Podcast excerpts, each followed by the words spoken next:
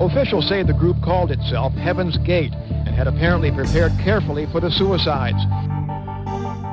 Last chance to evacuate planet Earth before it is recycled. I think it's a privilege to call yourself a Scientologist, and it's something that you have to earn.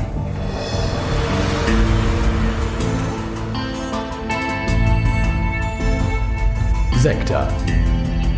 Der Podcast über Sekten und religiöse Sondergemeinschaften. Now we're looking to the key that is within every heart and breast. That I, God that came from the earth of earth.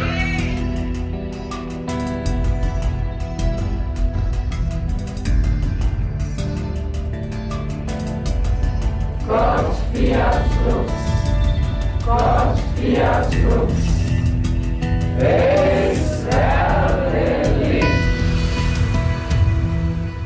Hallo und herzlich willkommen zu einer neuen Folge von Sekta, dem Podcast über Sekten und religiöse Sondergemeinschaften.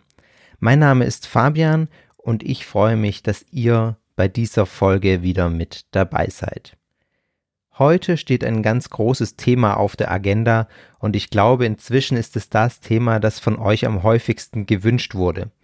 Es geht um die Zeugen Jehovas. Und ja, ich muss sagen, ich habe mich nicht lumpen lassen. Ich habe mich sehr intensiv und ausführlich mit dieser Gruppe auseinandergesetzt.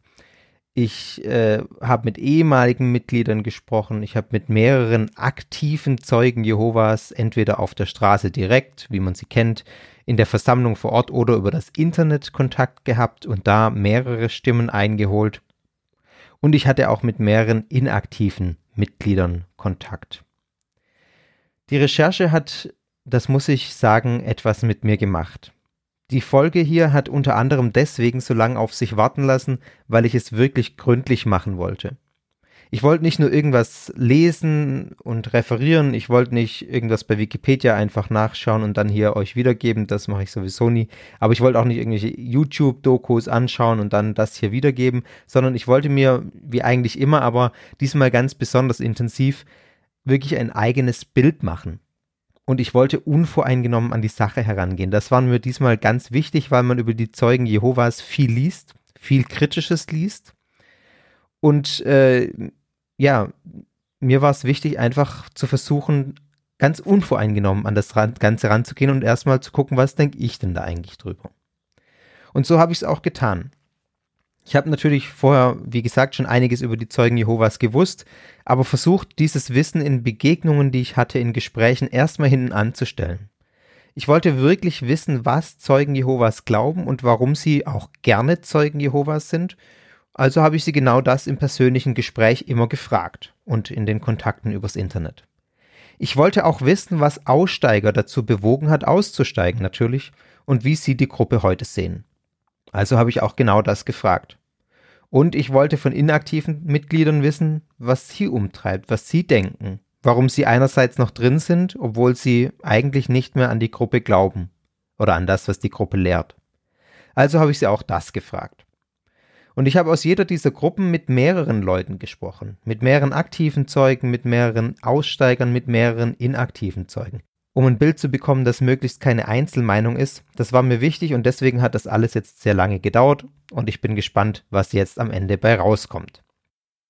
Je mehr ich mit Menschen geredet habe, im Rahmen der Recherche waren es bestimmt jetzt ein Dutzend Menschen, desto mehr hat sich in meinem Kopf ein Bild von der Gemeinschaft der Zeugen Jehovas formiert.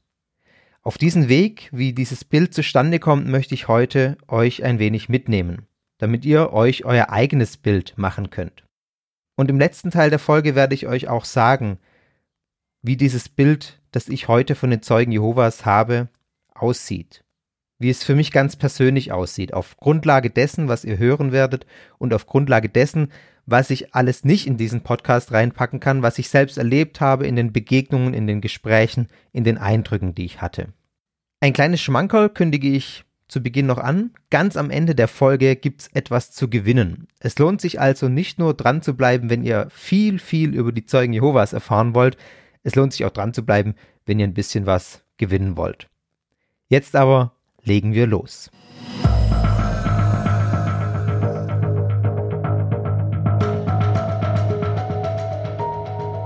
Wir beginnen mit einem geschichtlichen Abriss der Zeugen Jehovas. Wie sind die Zeugen Jehovas überhaupt zu dem geworden, was sie heute sind? Dieser Abriss, der wird auch schon einige Aspekte der Lehre der Zeugen Jehovas enthalten. Das lässt sich gar nicht ganz trennen. Ich fand es sehr spannend zu sehen, wie die Zeugen Jehovas sich entwickelt haben und zu dem geworden sind, wie man sie heute kennt. Das Ganze beginnt im Jahr 1852. Am 16. Februar wird in der Nähe von Pittsburgh in den USA ein Mann namens Charles Taze Russell geboren. Und Charles Taze Russell sollte später der Gründer der Zeugen Jehovas werden, auch wenn die Zeugen Jehovas das so natürlich nicht sagen. Die Zeugen Jehovas selbst sehen Jesus als den Gründer ihrer Religion an und Russell lediglich als denjenigen, der die wahre Lehre wiederentdeckt hat. Russell war ein gelernter Textilkaufmann und in theologischer Hinsicht war er Autodidakt. Das heißt, was er sich an äh, Lehren oder an, an seinem Bibelwissen erarbeitet hat, hat er entweder sich selber beigebracht oder in den Gemeinden, in denen er unterwegs war, im Bibelstudium gelernt. Russell wuchs als Presbyterianer auf, also in der protestantisch reformierten Kirche, und schloss sich Anfang der 1870er Jahre einer Gemeinschaft namens Second Adventists an. Und diese Gruppe glaubte, dass Jesus einige Jahre später wieder auf die Erde kommen würde und das tausendjährige Reich anbrechen würde. Allerdings hat sich diese Erwartung, wie wir wissen, nicht erfüllt. Die Erde lebt noch, das tausendjährige Reich auf der Erde ist noch nicht angebrochen. Und so zog sich Russell dann aus der Gemeinschaft zurück und hat zusammen mit anderen eine sogenannte Bibelforschergruppe gegründet, die sich mit der Bibel beschäftigen wollte und das auch getan hat. 1896 kam Russell in Kontakt mit Nelson Barber. Und Nelson Barber war ein Adventist, der behauptet hat, dass Jesus im Jahr 1874 unsichtbar auf die Erde gekommen sei und jetzt im Geist gegenwärtig sei. Das Ganze beruht auf sehr, sehr komplexen Berechnungen, die aus der Bibel abgeleitet werden. Da gibt es auch entsprechende Grafiken im Internet dazu. Wenn man das mal googelt, kann man sich angucken, wie komplex diese ja, Berechnungen sind. Barber und äh, Russell haben zusammengearbeitet und dann eine Schrift verfasst, in der sie dargelegt haben, dass die seit 1874 bestehende Gegenwart Christi auf Erden tatsächlich was rein Geistiges sei in deren Verständnis und der unsichtbar gegenwärtige Christus in einer 40-jährigen Erntezeit jetzt treue Gläubige sammle. Und diese Erntezeit endet mit dem Jahr 1914. 1874 plus 40 gibt 1914. Äh, Dann beginne die sichtbare Aufrichtung des Königreichs Gottes auf Erden und damit dann auch das tausendjährige Reich, das in der Offenbarung verheißen wird. Bis heute ist 1914 deswegen für die Zeugen Jehovas auch heute noch ein sehr wichtiges Datum, auch wenn es heute anders verstanden wird, das sage ich gleich. Im Jahr 1879 gab Russell dann zum ersten Mal eine Zeitschrift heraus, deren Name euch in Teilen zumindest bekannt sein dürfte, den meisten von euch. Sie hieß Science Watchtower and Herald of Christ's Presence. Also das, was wir heute unter Wachturm kennen. Oder Watchtower im Englischen. Diese Zeitschrift wurde zum monatlichen ja, Zentralorgan der neuen religiösen Bewegung, die sich formiert hat. Es haben sich Lesekreise gebildet und Bibelstudienklassen und ähm, es war so, dass Russell auch unter Pastoren der damaligen Zeit sehr geworben hat für seine neue Bewegung, aber in der damaligen Zeit ja nicht auf sonderlich viel Resonanz stoß. Man hat ihn mit sehr großer Skepsis beobachtet. Russell hat sich um 1880 herum dann entschlossen, seinen Beruf aufzugeben und sich wirklich vollständig für seine ja, neu gegründete Science Watchtower Society einzusetzen, die er dann formiert hat, die er gegründet hat, und er ruft die Mitglieder dieser Lesezirkel, die sich gebildet hatten, dann auch dazu auf, sich als Prediger und Werber für seine Zeitschrift zu engagieren. Das war quasi damals dann schon Ende des 19. Jahrhunderts die Geburtsstunde für das Vertriebssystem, wenn man es mal so will, das man heute noch kennt. Dieser Predigteinsatz. Und schon damals sahen die Anhänger Russell als den klugen und treuen Knecht an, der ihnen geistige Speise gibt. Das ist so eine Formulierung, die findet man im Matthäusevangelium und im Lukasevangelium. Da geht es um einen, ja, nach, nach, nach äh, dem Verständnis der Zeugen Jehovas oder der Anhänger, damals um einen ja, klugen und treuen Knecht, der von Gott eingesetzt wird, um die Gläubigen mit geistiger Nahrung zu versorgen. Also wichtig ist hier das von Gott eingesetzt Das haben die Gläubigen damals in Russell gesehen. Das ist deswegen von Bedeutung, weil die Zeugen Jehovas auch heute noch ihre, ihr Leitungsgremium, das, die leitende Körperschaft, sage ich später nochmal genauer was dazu, als treuen und klugen Knecht bezeichnen. Beziehungsweise, man muss sagen, die leitende Körperschaft sich auch selbst so bezeichnet, die Wachturmgesellschaft die leitende Körperschaft so bezeichnet. Unter Russells Leitung gab es dann auch schon gewisse Tendenzen zur Exklusivität, also dieser Gedanke, nur wir sind die Geretteten und alle anderen liegen falsch in dem, was sie lehren. Aber man muss schon sagen, unter Russells Leitung war es so, dass dadurch, dass er seine Wurzeln im Adventismus hatte und in manchen Punkten noch mit anderen De Denominationen auch sich verbunden gefühlt hat, dass es bei Russell noch nicht ganz diese ganz krassen, pauschalen Verurteilungen anderer Religionsgemeinschaften und äh, Kirchen kam. Auch wenn er, er, er stand ihnen sehr, sehr skeptisch gegenüber, das muss man, glaube ich, deutlich sagen.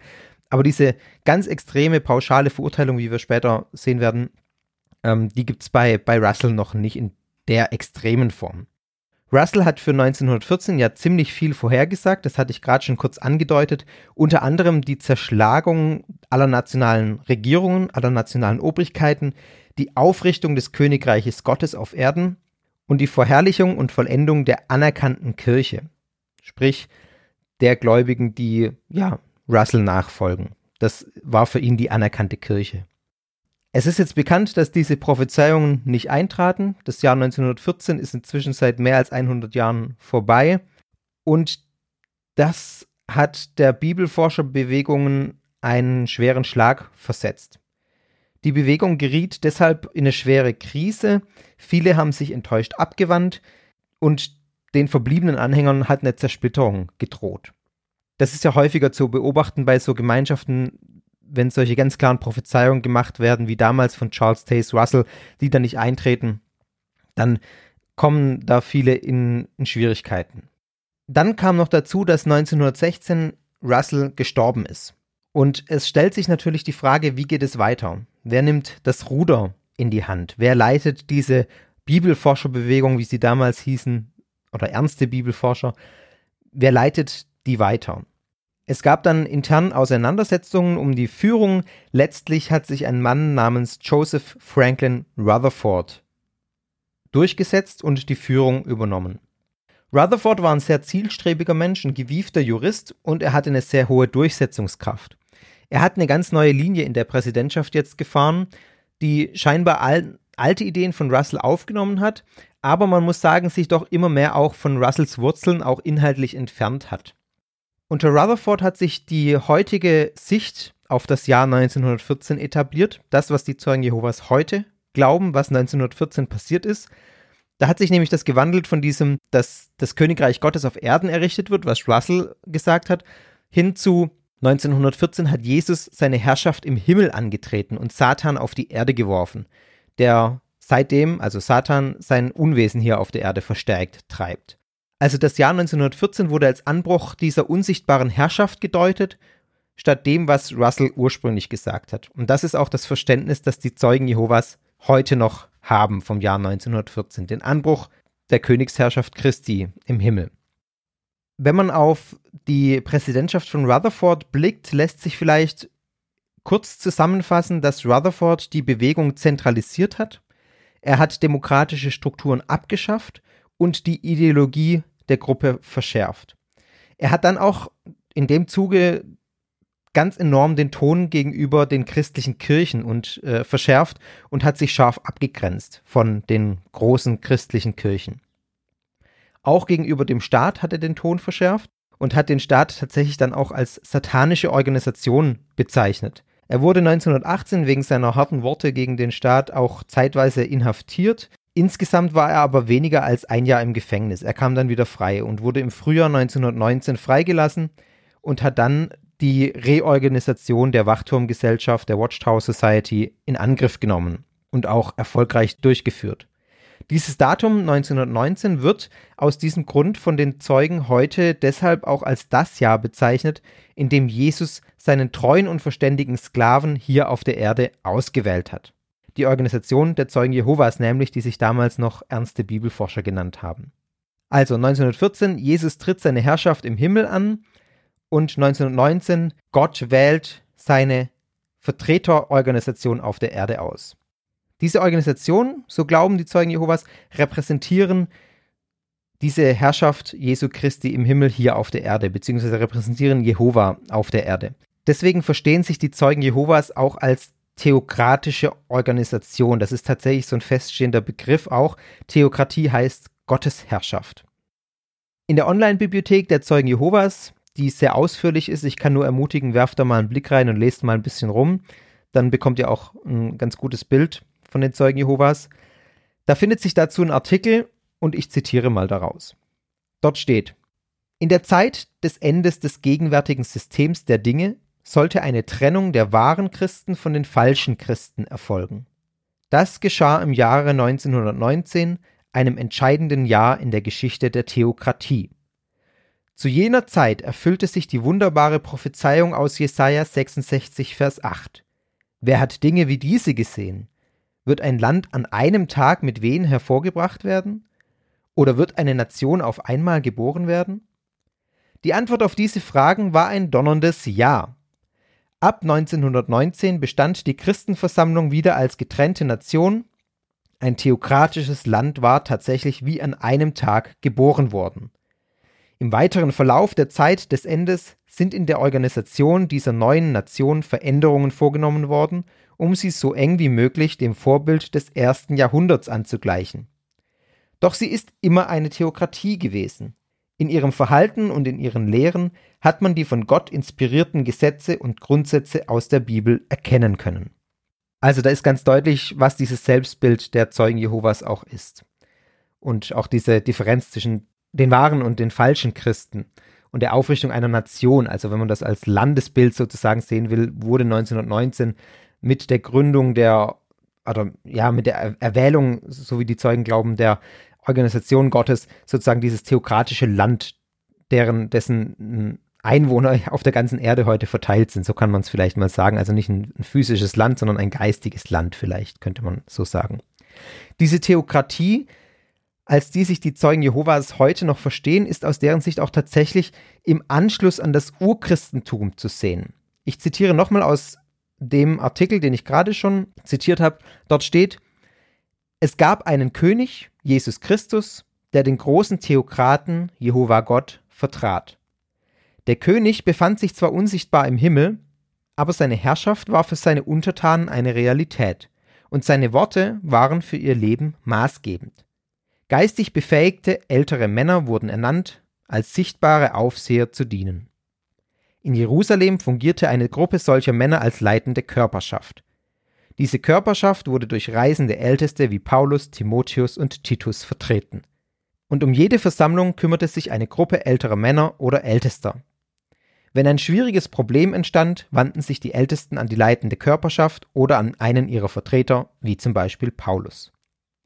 Paulus warnte davor, dass nach dem Tod der Apostel der Abfall einsetzen würde, was dann auch tatsächlich geschah. Im Laufe der Zeit bezeichneten sich Millionen von Menschen als Christen und schließlich sogar Hunderte von Millionen.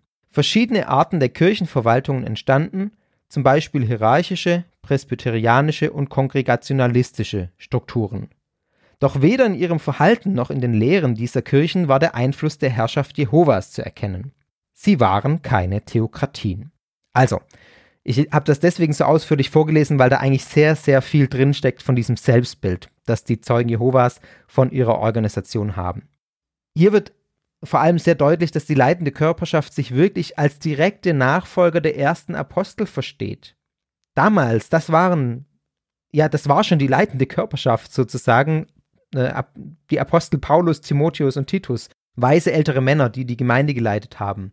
Das ist heute genau das Gleiche, sagen die Zeugen Jehovas. Sie wurden von Gott Jehova selbst eingesetzt, um die Theokratie auf Erden in seinem Namen zu führen, so wie damals die Apostel von Jesus eingesetzt wurden. Und diese Einsetzung hat eben nach dem Verständnis der Zeugen Jehovas 1919 begonnen oder wieder, wieder begonnen sozusagen. Das wurde 1919 wieder aufgerichtet, nachdem, ja, diese Zwischenzeit war zwischen dem Tod der Apostel und 1919, kann man vielleicht sagen. Und zu diesem Abfall, das wurde hier explizit in dem Zitat, das ich gerade vorgelesen habe, gesagt, zählen alle anderen christlichen Kirchen, die ja keine wahren Christen sind, die nicht in Gottes Namen handeln. Das kann man so explizit nachlesen. Mit dem Jahr 1914, also in dem Jahr, in dem nach dem Glauben der Zeugen Jehovas die Herrschaft Jesu im Himmel angebrochen ist, hat für die Zeugen oder für die damaligen Bibelforscher auch eine, eine Uhr angefangen zu ticken, kann man vielleicht sagen. Man hat ganz konkret den nahen Weltuntergang erwartet. Den nennen die Zeugen Jehovas Harmageddon. Es ist nicht genau ein Weltuntergang, sage ich später nochmal was dazu, was, was sich da genau drunter verstanden wird.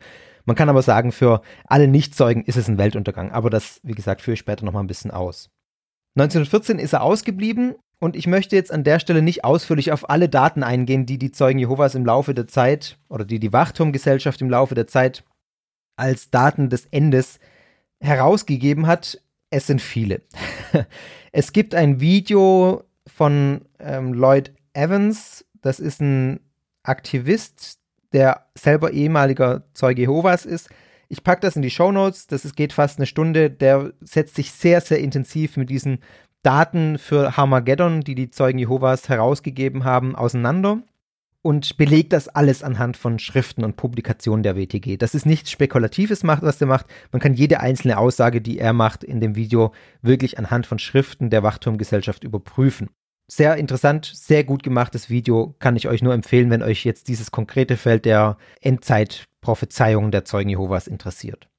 Ich möchte hier kurz die wichtigsten nennen. Also 1914 war schon das erste konkrete Datum. Also 1914 war schon das erste konkrete Datum. Heute wird seitens der Wachturmgesellschaft auch bei diesen Daten, eigentlich nicht nur beim ersten, sondern bei den anderen auch gesagt, es seien immer nur einige wenige gewesen, einige wenige Zeugen, die sich von diesem Jahr jeweils zu viel erhofft hätten, die zu viel erwartet haben. Und gerade in diesem Video von Lloyd Evans, das ich gerade erwähnt habe auf YouTube, der, der das ein, eindrucksvoll anhand der Publikationen belegt, dass das nicht Einzelmeinungen waren, sondern tatsächlich von der Wachturmgesellschaft so verkündet wurde. Also in den offiziellen Publikationen stand und man deswegen nicht davon sprechen kann, dass es Einzelmeinungen waren, sondern dass es damals breiter äh, ja, Konsens oder breite Erwartungen unter den Gläubigen war, dass das jeweils die Daten sind, zu denen das Ende kommen wird. Nach 1914 kamen dann die Daten 1918, 1920, die ja, wo nochmal diese Endzeiterwartung oder dieses Anbrechen von Harmageddon erwartet wurde. Dann nochmal wichtiger, das Jahr 1925, das nochmal recht groß gemacht wurde, beziehungsweise nochmal recht viel davon erwartet wurde.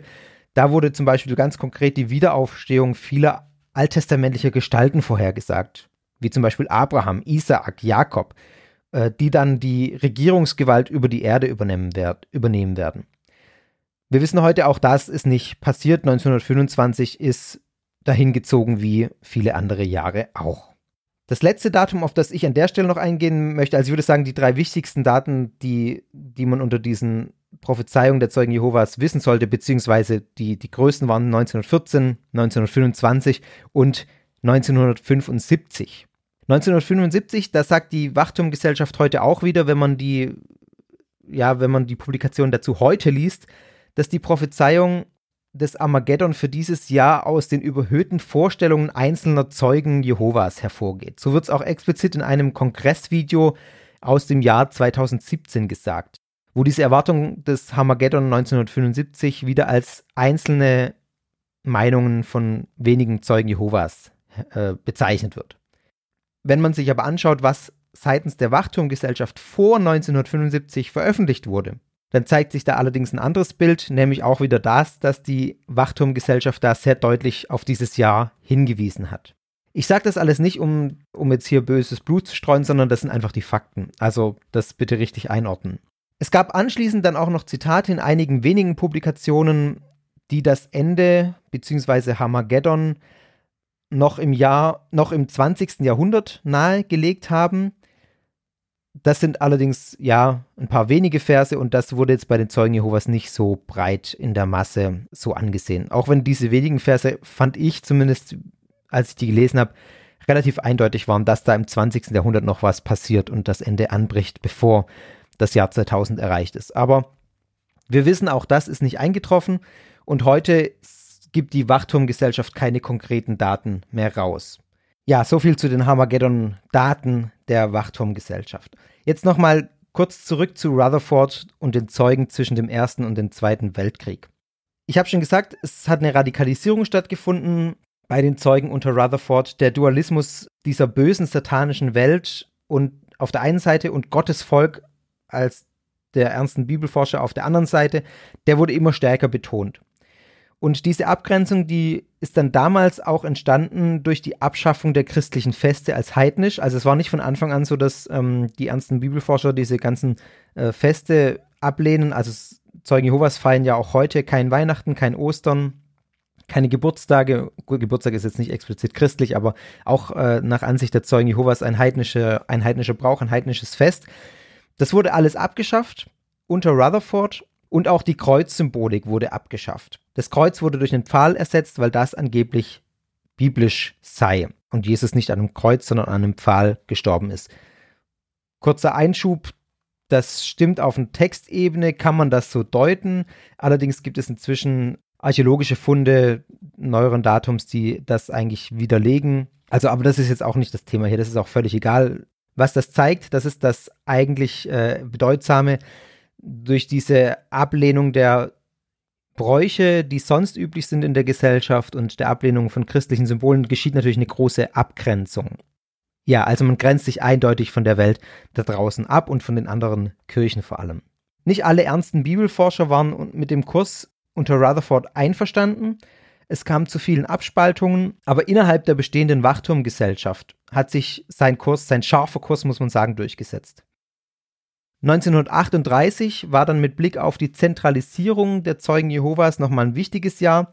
In diesem Jahr hat nämlich jede Versammlung, Versammlung nennt man die Ortsgemeinden bei den Zeugen Jehovas, hat ein äh, Dokument unterzeichnet und in dem Dokument heißt es folgendermaßen, wir erkennen an, dass Jesus Christus den vollen Befehl und die volle Gewalt über die sichtbare Organisation Jehovas wie auch über die unsichtbare innehat und dass die Gesellschaft, der sichtbare Vertreter des Herrn auf Erden ist. Die Gesellschaft meint natürlich die Wachturmgesellschaft. Ab diesem Zeitpunkt wurden die Amtsträger der Wachturmgesellschaft dann nicht mehr gewählt aus den Versammlungen heraus, sondern sie wurden von der Wachturmgesellschaft eingesetzt. Und das ist bis heute so.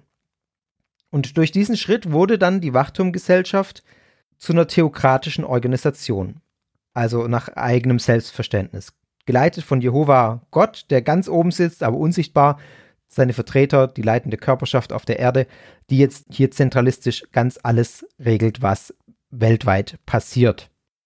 In der Folge dieser Zentralisierung wurde jetzt auch der Predigtdienst für alle Mitglieder verpflichtend. Jeder Anhänger musste Jehova öffentlich bezeugen und auch von Haus zu Haus Besuche machen und Arbeitsberichte abliefern.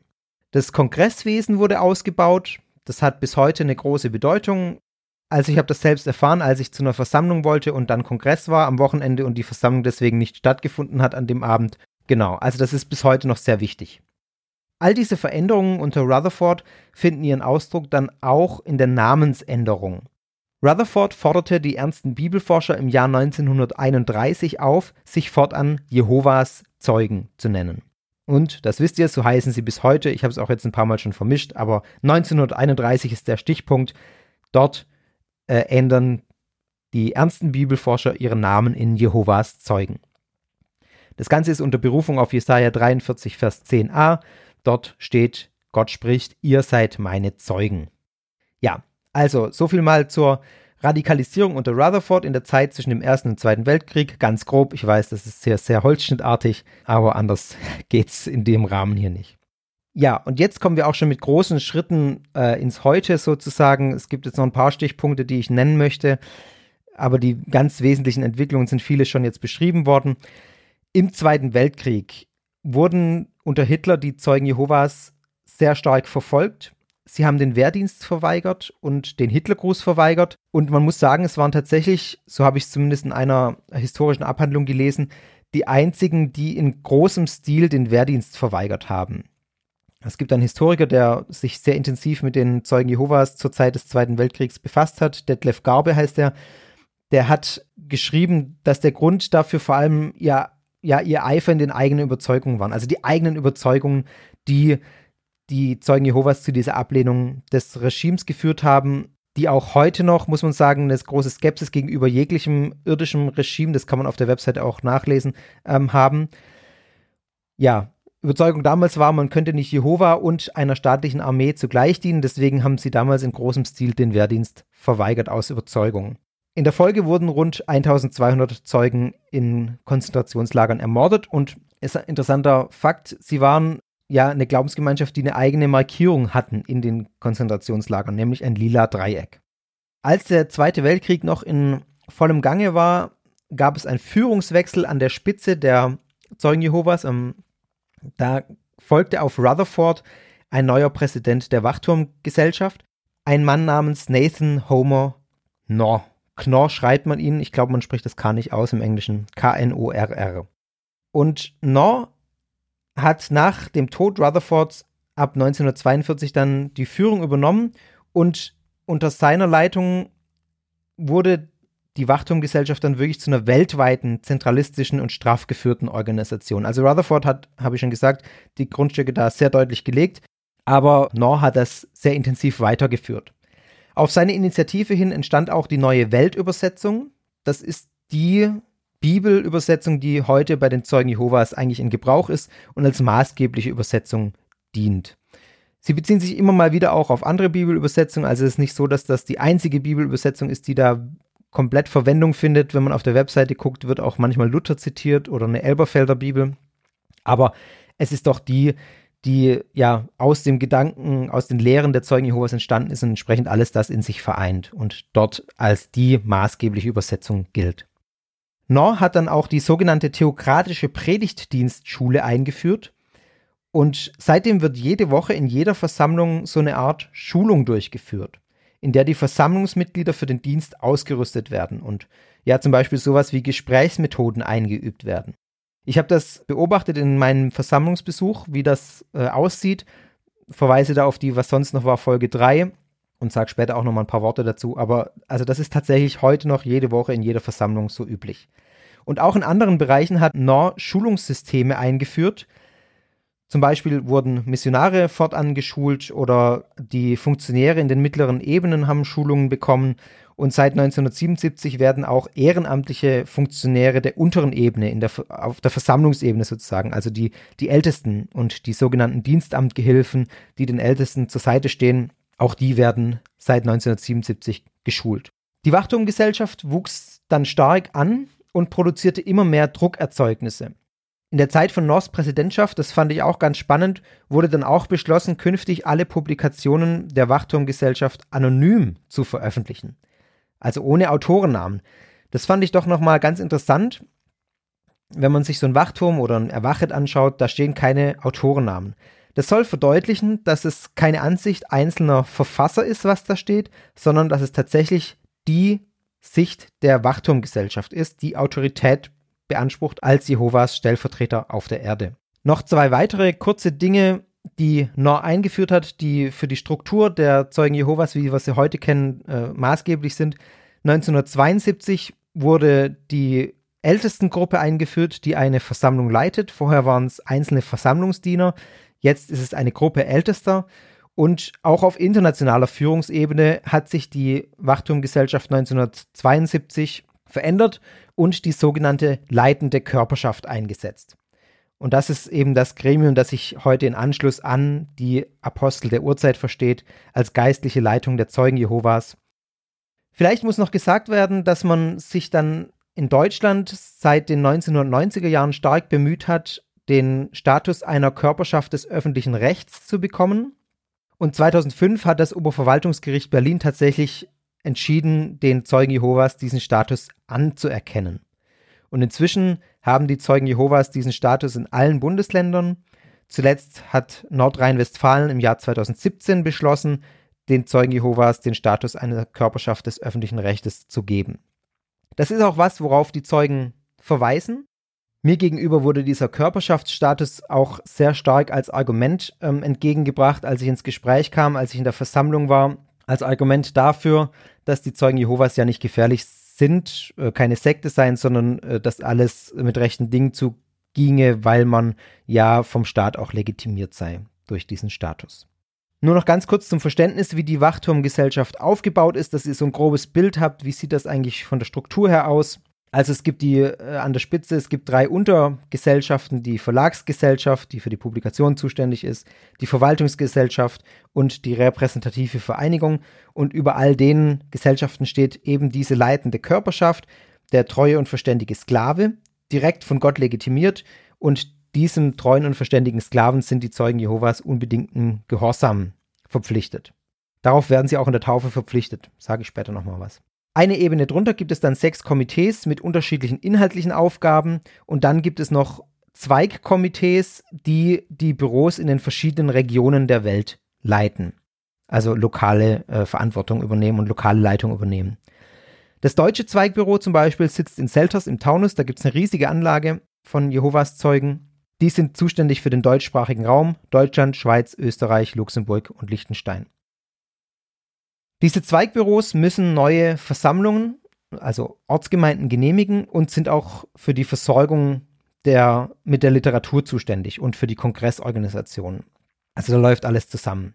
Und, äh, und unter den Zweigbüros gibt es dann noch die reisenden Aufseher. Die haben jeweils circa 20 Versammlungen zu beaufsichtigen. Sie wählen die Ältesten aus und besuchen die Versammlungen auch zweimal im Jahr. Und dann kommen wir auch schon zur untersten Ebene, die Versammlung, die Ortsgemeinde, die in den Königreichszellen von den Ältesten geleitet wird. Ältester kann jeder werden, der besonders vorbildlich ist, viel missioniert und der ein Mann ist. Also Frauen können bei den Zeugen Jehovas keine leitenden Ämter einnehmen, sondern nur Männer. Und jede Ebene berichtet immer an die höhere über Probleme und auch über Erfolge. Also das ist ein ganz streng hierarchisch aufgebautes System mit der leitenden Körperschaft an der Spitze. Die einzelnen Mitglieder der Zeugen Jehovas werden Verkündiger genannt und das ist eine ganz beträchtliche Anzahl an Verkündigern, die es da gibt. Weltweit geben die Zeugen Jehovas 8,6 Millionen gerundet ähm, Verkündiger an und 120.000 Versammlungen, alles gerundet, in 240 Ländern. In Deutschland sprechen die Zeugen Jehovas von ca. 170.000 Verkündigern und von 110.000 Sympathisanten und von ca. 2100 Versammlungen in 940 Königreichssaalgebäuden. Diese Zahlen sind tatsächlich eher konservativ geschätzt, muss man sagen. Anders als bei anderen Gruppen, die ich auch schon hatte, kann man hier sagen, die, die eigenen Angaben der Zeugen Jehovas sind eher konservativ, ähm, weil die Wachturmgesellschaft nur diejenigen zählt, die im Predigtdienst aktiv sind, die also diese monatlichen Predigtberichte abgeben. Bei der jährlich größten Feier, dem Gedächtnismal, kommen weltweit nach Angabe der Organisation rund 20 Millionen Menschen zusammen. Also man kann diese Zahlen alle nicht nachprüfen, die werden von der Wachturmgesellschaft veröffentlicht, aber man kann davon ausgehen, dass die, wie gesagt, eher konservativ geschätzt sind.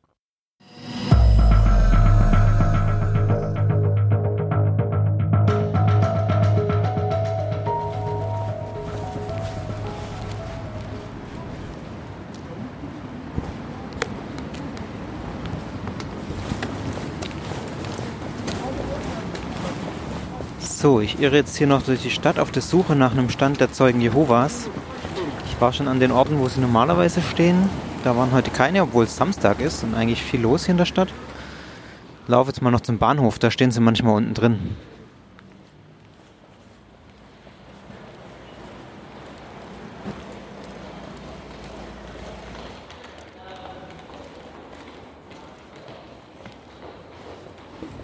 Nee, auch hier im Bahnhof keine Zeugen Jehovas. Ich laufe mal wieder ein bisschen zurück durch die Stadt an noch ein paar andere Orte. Irgendwo müssen die doch heute stehen.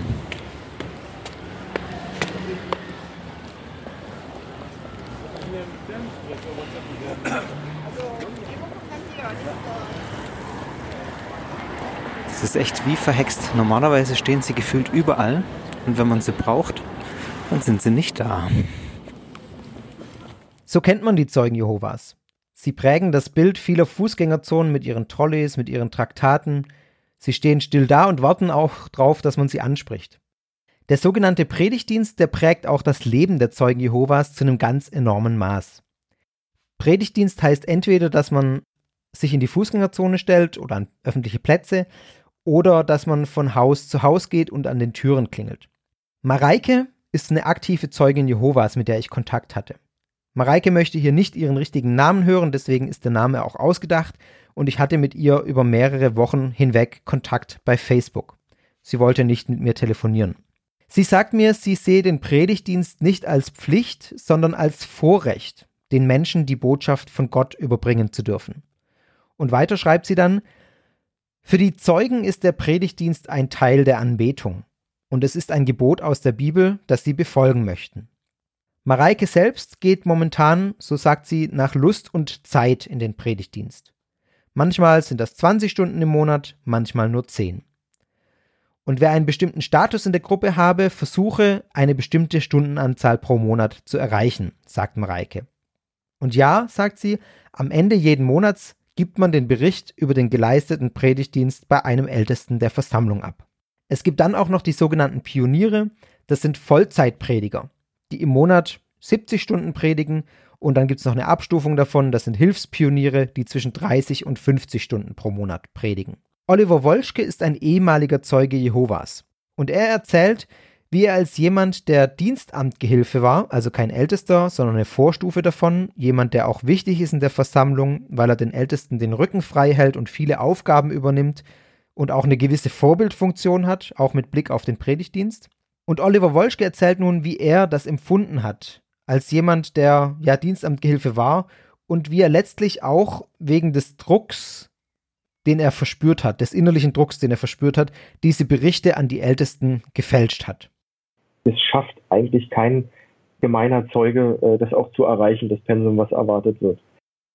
Beispielsweise bei mir, ich hatte ja eine gewisse Stellung, ich war Dienstamtgehilfe und da musste ich schon den Stundendurchschnitt, äh, was die Missionierung betrifft, ähm, schaffen. Und der lag bei uns glücklicherweise bei sieben, acht Stunden.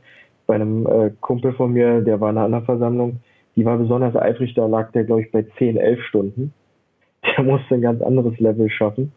Und trotzdem war es halt super schwer, als die Kinder da waren, das zu erreichen, weil ich bin um 18 Uhr, ähm, komme ich von der Arbeit nach Hause.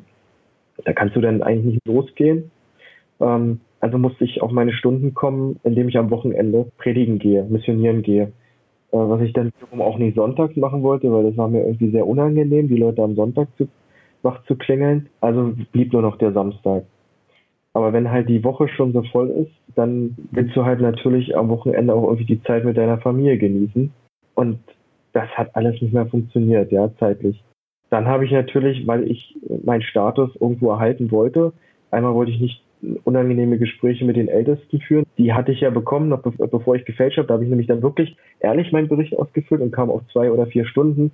Und dann kommen natürlich irgendwann die Ältesten und führen Gespräche mit dir. Dann hat es nicht ausgereicht, dann kam sogar äh, jemand noch höheres in der Hierarchie, der sogenannte Kreisaufseher. Und dann hatte ich mit dem zweimal Gespräche wegen den Stunden. Und dann habe ich natürlich angefangen, aufgrund meines Status wollte ich diesen Gesprächen aus dem Weg gehen, wollte aber auch nicht mein, mein Amt verlieren, weil ich wusste, dann wird geredet. Was ist denn jetzt mit dem Olli los? Äh, stimmt was mit dem nicht? Hat er seine Frau betrogen? Was auch immer. Ne? Also du erfährst ja nicht, die anderen Gemeindemitglieder erfahren ja nicht, erfahren ja nicht, was los ist, sondern erfahren nur von der Degradierung öffentlich. Und das willst du nicht, das ist unangenehm. Also fängst du an zu, zu fälschen. Das ist natürlich auch wiederum unangenehm. Also ich habe das nicht mal meiner Frau gesagt, aber meine Frau wusste, dass ich fälsche, weil die konnte natürlich eins und eins zusammenzählen. Da merkt man schon enorm viel Verhaltenskontrolle am Werk. Das ist kein Einzelfall. Ich habe auch noch mit dem inaktiven Zeugen Jehovas Tom, der ebenfalls Dienstamtgehilfe war, telefoniert. Tom ist offiziell noch Mitglied der Zeugen Jehovas, aber schon lange nicht mehr aktiv. Und auch er hat mir bestätigt, dass er Berichte gefälscht hat, um unangenehmen Gesprächen zu entgehen. Ich hatte in den vergangenen Jahren auch schon vermehrt den Eindruck, dass die Zeugen Jehovas in den Städten viel präsenter geworden sind. Und genau das habe ich Oliver Wolschke auch gefragt, ob der Eindruck täuscht, dass die Zeugen Jehovas viel mehr unterwegs sind. Das ist tatsächlich korrekt. Das ist quasi so eine neue Art, Zeugen Jehovas nennen das Dienstzweig. Das war früher eigentlich so, dass die, die, die, die der hauptsächliche Dienstzweig oder äh, wie, wie die Zeugen aus Missionieren gegangen sind, war ganz klassisch so, wie man es kennt, einfach nur an der Tür klingeln. Die älteren Personen, das Bild kennt man auch von früher, die standen dann vor Woolworths oder äh, ne, vor, irgendwie vor Karstadt mit, mit Wachturm und Erwache drum. Ähm, mittlerweile hat man das professionalisiert Das kam, ich weiß nicht, wann das, ich glaube 2013 kam so dieser sogenannte Metropolitan-Dienst, äh, so nennt man es intern. Der wurde, ähm, leider wurde der erstmal getestet, so eine Art Prototyping. Und zwar äh, gab es den ersten Metropolitan-Dienst in New York am Times Square. Und der war halt so erfolgreich, so heißt es zumindest intern, dass man es dann ausgeweitet hat auf äh, sämtliche Länder und Regionen. Und der ist auch nochmal aufgeteilt. Also es gibt ganz spezielle Plätze, wie zum Beispiel in Berlin das Brandenburger Tor, der Potsdamer Platz und äh, S- und U-Bahnhöfe, wie beispielsweise Friedrichstraße. Da stehen sie dann auch wirklich sehr koordiniert. Also die fahren erstmal zu einem Treffpunkt aus ganz Berlin. Das sind speziell ausgewählte Zeugen Jehovas. Die müssen auch vorher eine Bewerbung einreichen. Die müssen sehr, ja, sehr vorbildlich sein. Also die brauchen dann auch die Zustimmung der Ältesten aus der Gemeinde und treffen sich dann an einem bestimmten äh, zentralen Punkt innerhalb einer Großstadt und werden dann ausgesendet an diese belebten Plätze und sind dort, dort tatsächlich von morgens um neun bis Nachmittag 16, 17 Uhr und dann tauschen sie immer so in einem Schichtsystem. Und das ist dann, glaube ich, von Dienstag bis Freitag irgendwie so. Und dann gibt's noch den, den einfachen Trolley-Dienst. Das kann eigentlich die Mehrzahl der Verkündiger oder beziehungsweise der Mitglieder einer Gemeinde machen. Das habe ich auch gemacht. Äh, jede äh, Gemeinde hat solche Trolleys, mit denen man sie sieht, zwei Stück. Und halt äh, mit äh, diesem Wachturm und Erwachet und Büchern ausgestattet. Und da kann man sich dann wirklich ganz frei verabreden und sagen, Mensch, hier lass uns mal am Samstag dafür zwei Stunden mit dem Trolley da am Bahnhof oder an dem und dem Marktplatz treffen und dann äh, fährt man damit rum. Die Stände sind allerdings nicht äh, offiziell gemietet. Deswegen gibt es ja einen Trick, beschreibe ich auch in meinem Buch, ne, dass wir uns quasi mit einem Trolley nie länger als 15 Minuten an eine Stelle hinstellen, weil sonst bräuchte man eine Genehmigung und äh, das will man umgehen. Deswegen nach 15 Minuten einfach, weiß nicht, 100 Meter weiter sich da wieder aufstellen. Und wenn jemand fragt, äh, was wir hier machen, dann sagen wir, dass wir mit unserem Gepäckstück einfach nur eine Pause einlegen. Also so ein kleiner Trick. Auf die eigentliche Frage hin äh, zurückzukommen, natürlich ist, sind sie deswegen präsenter, weil das ist ja viel angenehmer. Also als äh, Krise an den Türen zu, zu betreiben, du klingelst bei Leuten, du weißt nicht, wer dahinter steht, du weißt nicht, wie die gelaunt sind, du weißt nicht, sind die gerade aufgestanden, hast du die gerade beim Frühstück gestört, waren die gerade duschen. Das ist super unangenehm. Und du musst dich mal irgendwas einfallen lassen an der Tür und du weißt nicht, wie er reagiert. Das ist sehr unangenehm. Also wirklich, ich glaube, für jeden Zeugen Jehovas, für jeden Aktiven, wenn jemand erzählt, er macht es gerne, das, glaube ich nicht. Die Zeugen Jehovas sind eine sehr ritualarme Gemeinschaft. Das zeigt sich schon durch die ganzen Sachen, die ich schon erwähnt habe. Kein Weihnachten, kein Ostern, kein Geburtstag, auch für Kinder kein Geburtstag, die Ablehnung von christlichen Symbolen und auch ritualisierte Gebete wie das Vaterunser zum Beispiel werden abgelehnt. Dieser grundnüchterne Eindruck, kann man vielleicht sagen, der bestätigt sich auch, wenn man in so einen Königreichssaal reingeht. Ich war ja in einem oder in, in zwei verschiedenen sogar im Zuge meiner Recherchen. Beide dieser Säle waren sehr modern, sehr hell, sehr freundlich gestaltet. Da standen Stühle drin, vorne ein Rednerpult, eine kleine Bühne, ein Klavier und eine Leinwand und im Prinzip war es das dann auch schon. Vorne an der Seite stand dann jeweils noch ein Bibelvers an der Wand. Es hat mich im Prinzip an einen Gemeindehaussaal erinnert ja, wahrscheinlich ist es auch tatsächlich vergleichbar. Nach außen hin wirken die Zeugen Jehovas wie eine sehr moderne Glaubensgemeinschaft. Das Gefühl hat sich auch bestätigt, wenn man in so einer Versammlung tatsächlich sitzt und das mal mitmacht. Wie die Technik eingesetzt wird zum Beispiel. Da gibt es nicht nur eine Leinwand und Beamer, das alles perfekt integriert ist. Es gibt zum Beispiel auch Telefonschalten zu Zeugen Jehovas, die aus Alters- oder Gesundheitsgründen nicht an der Versammlung teilnehmen können. Die können dann die Versammlung über Telefon verfolgen und sogar Kommentare abgeben, die dann über Lautsprecher für alle Anwesenden ja hörbar sind. Auch Smartphones und Tablets sind völlig in diese Veranstaltung integriert, völlig selbstverständlich. Kaum einer liest da noch die Texte aus den Schriften der Wachturmgesellschaft selbst, also aus den physisch gedruckten Schriften, sondern ähm, oder auch aus der Bibel als Buch, sondern das läuft alles digital. Zumindest war es so in der Versammlung, in der ich war ich konnte da die Leute, die die Bücher oder Schriften noch in der Hand hatten, an wirklich an zwei Händen abzählen. Von ungefähr 80, 90 Leuten waren es vielleicht zehn, die das noch so hatten, die ich gesehen habe. Äh, die allermeisten hatten die App der Zeugen Jehovas installiert, also diese jw.org App. Diese Versammlungen, die sind auch die Hauptveranstaltungen der Zeugen Jehovas. Und auf die Frage, was es sonst noch für regelmäßige Veranstaltungen gibt, hat mir die aktive Zeugin Mareike Folgendes gesagt. Die Zusammenkunft zweimal wöchentlich, dann gibt es die verschiedenen Kongresse im Jahr verteilt und dann ist das wohl größte Ereignis bei den Zeugen Jehovas das Abendmahl. Das ist eine Gedenkfeier an den Tod Jesu. Dort gehen alle Zeugen Jehovas hin. Das ist der größte Tag im Jahr, würde ich behaupten. Ich studiere außerdem die Bibel mit einer getauften Schwester, meistens einmal die Woche. Dann wird von der Gesellschaft empfohlen, einmal die Woche ein gemeinsames privates Familienstudium zu machen, und jeder sollte noch ein privates Bibelstudium für sich persönlich haben, möglichst jeden Tag. Dann natürlich das Vorbereiten auf die Zusammenkünfte in der Woche. Das kann man als Familienstudium machen oder alleine. Zu dem Gedächtnismal, das Mareike hier erwähnt, das ich auch schon erwähnt habe, sage ich gleich mal noch was. Wir bleiben noch einen Moment bei den Versammlungen und man merkt, die nehmen wirklich einen ganz, ganz großen Teil ein. Sie sind zweimal die Woche, einmal an einem Wochentag, von Ort zu Ort unterschiedlich, welcher Wochentag das ist, und einmal am Sonntag. Sie dauern jeweils circa eine Stunde und 45 Minuten.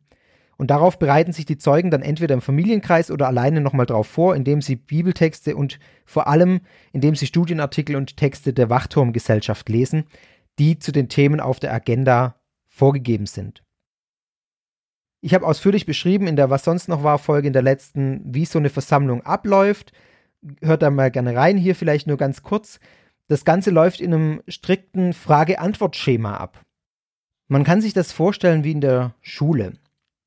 Ein Zeuge steht vorne, der hat sich ein bisschen vorbereitet, der liest dann einen Text vor oder zeigt auch ein Video und dann werden Fragen gestellt und die Zeugen Jehovas in der Versammlung melden sich und der da vorne steht, ruft die einzelnen Leute auf.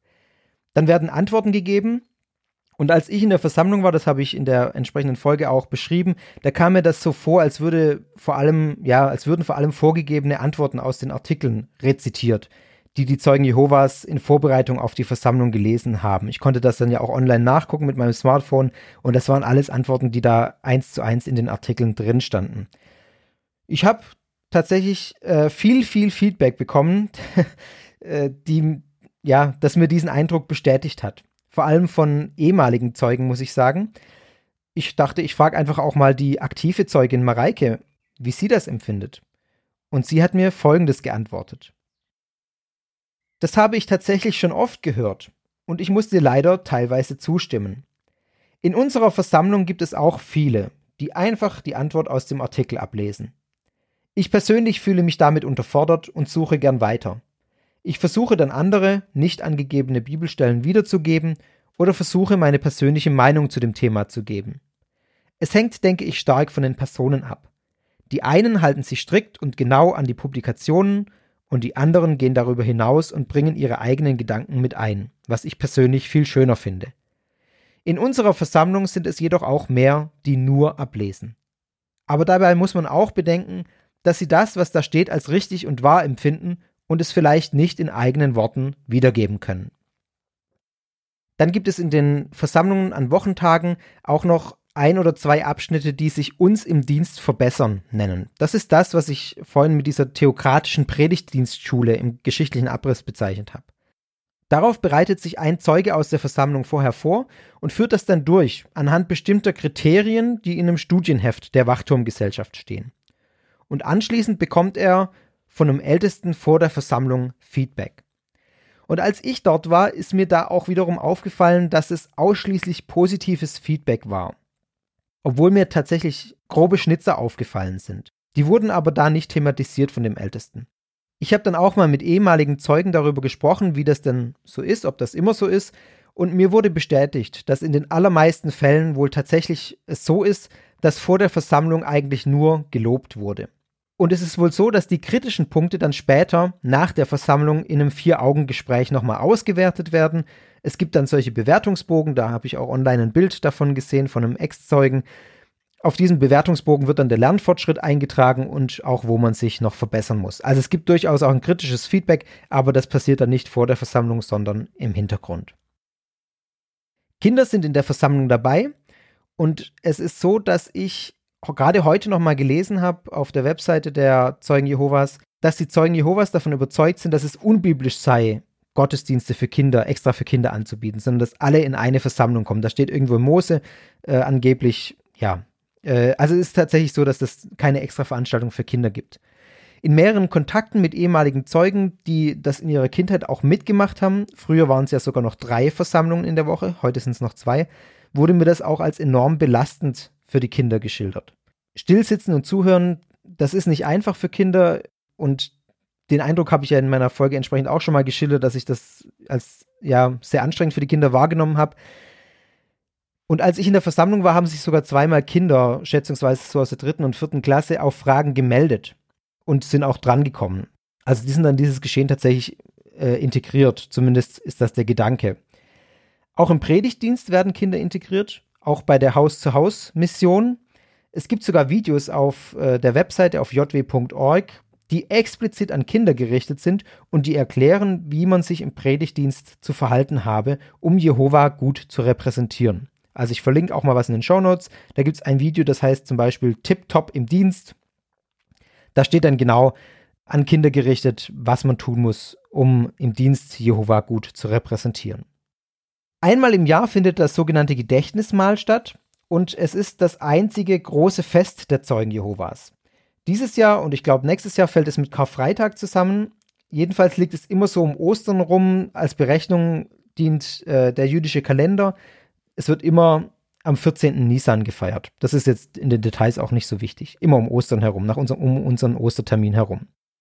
Hier bei mir in der Gegend war das in Stadthallen, also beide Versammlungen, die hier bei mir in der Nähe sind, haben jeweils in der Stadt, in der sie sind, die Stadthallen gemietet. Jedenfalls mieten Zeugen Jehovas da häufig größere Säle an als die Königreichssäle und sie laden auch breit ein. Also sie verteilen Flyer in Briefkästen und ich wurde auch von jedem aktiven Zeugen Jehovas, mit dem ich Kontakt hatte, eingeladen zu diesem Mal. Zielgruppe ist auch explizit die Öffentlichkeit außerhalb der Zeugen Jehovas. Also es wird explizit als missionarische Veranstaltung auch gedacht. Ich wäre gerne hingegangen, ich konnte in diesem Jahr aber leider nicht teilnehmen. Die wesentlichen Elemente bei dem Mahl sind aber, dass da ein Vortrag zu einem Thema gehalten wird. Das Thema ist auch vorgegeben von der Wachturmgesellschaft in den Grundzügen. Wie es dann genau ausgestaltet wird, da haben die Redner formal eine gewisse Freiheit. Inhaltlich wird das vermutlich überall ähnlich sein. Und dann gehen die Elemente Brot und Wein durch die Reihen.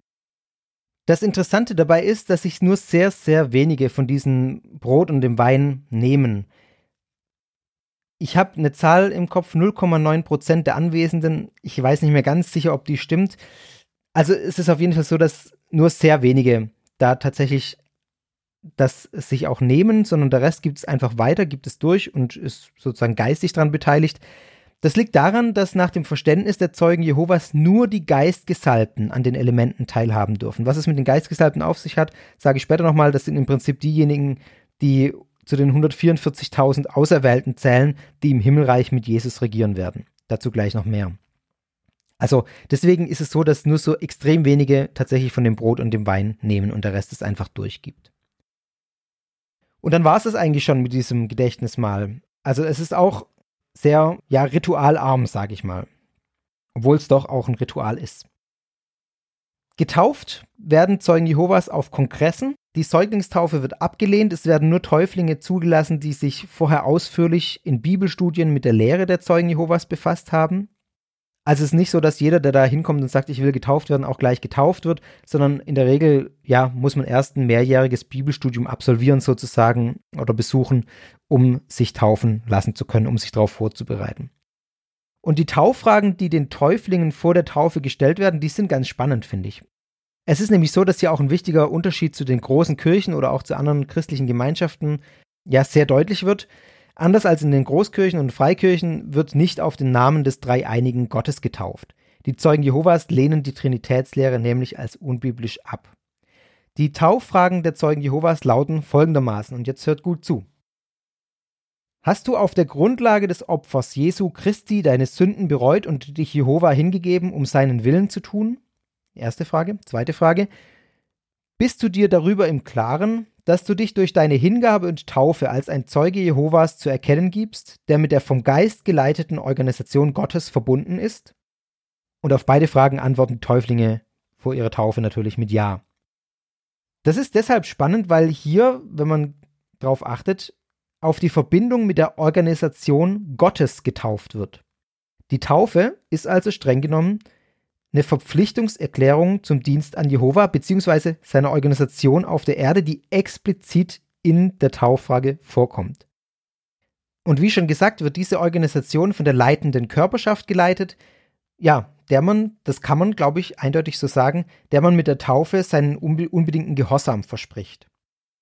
Mareike, die aktive Zeugin Jehovas, sie ist noch nicht getauft. Sie will sich aber bald taufen lassen. Und sie sagt zur leitenden Körperschaft folgendes. Zu der leitenden Körperschaft kann ich dir ehrlich gesagt nicht viel sagen, weil ich mich damit nicht viel auseinandergesetzt habe. Die leitende Körperschaft ist vom Heiligen Geist geleitet, somit auch die weltweite Organisation, und ich denke, für Außenstehende ist das nicht einfach zu begreifen. Für mich ist es auch noch schwer. Ich denke aber, wenn man an Jehova glaubt und an das, was in der Bibel steht, dann glaubt man auch, dass die leitende Körperschaft von Gottes Wort geleitet wird und zweifelt das nicht an. Ein wesentlicher Punkt, der das Leben der Zeugen Jehovas in großer Weise prägt, ist die Gemeinschaft mit anderen Zeugen Jehovas.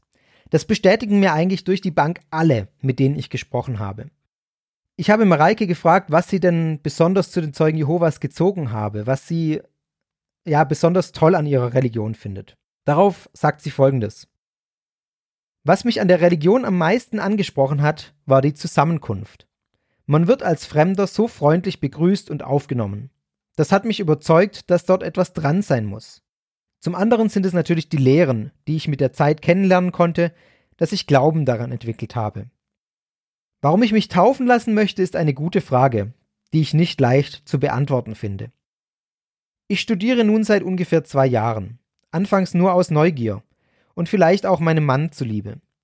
Ich habe damals gesagt, ich würde nie in den Haus-zu-Haus-Dienst gehen, geschweige denn mich taufen lassen. Aber mit der Zeit, die ich mit dem Studium und mit den Brüdern und Schwestern verbracht habe, ist daraus so ein Glaube und auch eine Gemeinschaft entstanden, die ich nie für möglich gehalten hätte. Ich fühle mich bei den Zeugen Jehovas zu Hause. Ich will keine Zusammenkunft verpassen. Ich will an allem teilhaben und es macht mir Spaß. Deshalb möchte ich diesen letzten Schritt der Taufe auch machen, um völlig zu dieser Familie zu gehören. Diese Gemeinschaft, das ist auch etwas, was man sehr deutlich spürt, wenn man in so eine Versammlung mal hingeht. Und alle, mit denen ich gesprochen habe, haben mir auch bestätigt, dass dort eine große, auch eine ehrliche Fürsorge füreinander herrscht, solange man zu den Zeugen Jehovas gehört. Ein wichtiger Nachsatz. Tom, der inaktive Zeuge Jehovas, hat mir in unserem Gespräch eine sehr eindrückliche Geschichte erzählt, die eigentlich auf den Punkt bringt, dieses Gemeinschaftsleben, dieses Gemeinschaftsgefühl der Zeugen Jehovas. Und am besten lasse ich ihn die selber mal erzählen. Meine Eltern und mein Bruder und ich, wir waren im, Urlaub in den 90ern in Italien und äh, sind dann nach Süditalien gefahren und sind dann so von Jugendherberge zu Jugendherberge und hatten da und da übernachtet. Und man geht dann auch, obwohl man kein Wort Italienisch versteht, dort in eine italienische Gemeinde und äh, besucht dort die Zusammenkunft der Zeugen Jehovas. Die haben genau das gleiche Liederbuch, die haben genau die gleichen äh, Lieder, die sie singen an dem Tag auch. Das wird genau das gleiche besprochen und betrachtet. Du kannst den Wachturm von hier mitnehmen, wenn du, äh, was weiß ich, in Thailand im Urlaub bist und kannst dort, dann haben die genau den gleichen Wachturm dort. Ja. Weltweit gleich, zum gleichen, am gleichen Sonntag wird immer das gleiche, es wird das gleiche betrachtet. Darauf legen sie auch großen Wert, um uns zu zeigen, wir sind eine weltweite Bruderschaft. Bei uns gibt es keine Unterschiede, es ist überall das Gleiche. Nee, wie gesagt, wir waren dort in, in Italien dann in dieser Gemeinde und ähm, dann wurde dann gefragt, und wo kommt ihr her und äh, seid ihr auch getauft und so und ja, ja, wir kommen da und da und ah, schön, wo wohnt ihr denn? Und wir so, ja, wir sind in der Jugendherberge. Was? Unter Weltmenschen, das geht gar nicht. Ähm, hier ist eine Schwester, die hat eine große, eine große Wohnung, ihr Mann ist auch schon tot und die Kinder sind ausgezogen und die hat eine große Wohnung, da könnt ihr bei der wohnen. Und dann haben wir zwei Wochen wirklich kostenlos, wir wollten kein Geld dafür haben, bei einer, ja, glaube Schwester damals, äh, in der Wohnung gewohnt und das war völlig normal, da aufgenommen zu werden. Und wurde dann jedes Mal dann zum Essen bei dem eingeladen, dann bei dem. Das ist etwas, was dort wirklich toll ist. Heute sieht Tom das deutlich kritischer weil er sagt, dass diese Gemeinschaft nur funktioniert, solange man bei den Zeugen Jehovas ist und im, ja, bei den Zeugen Jehovas funktioniert. Und in dieser Fürsorge und in dieser Intensität, wie er es beschrieben hat, gilt das nur für Zeugen untereinander. Ähnliches sagt auch der ehemalige Zeuge Jehovas Oliver Wolschke auf die Frage, was er denn bei den Zeugen Jehovas als wirklich positiv empfunden habe. Hm. Ich glaube, es gibt, also tatsächlich kann man als Zeuge Jehovas eigentlich auch recht gutes, normales Leben, auch als Kind.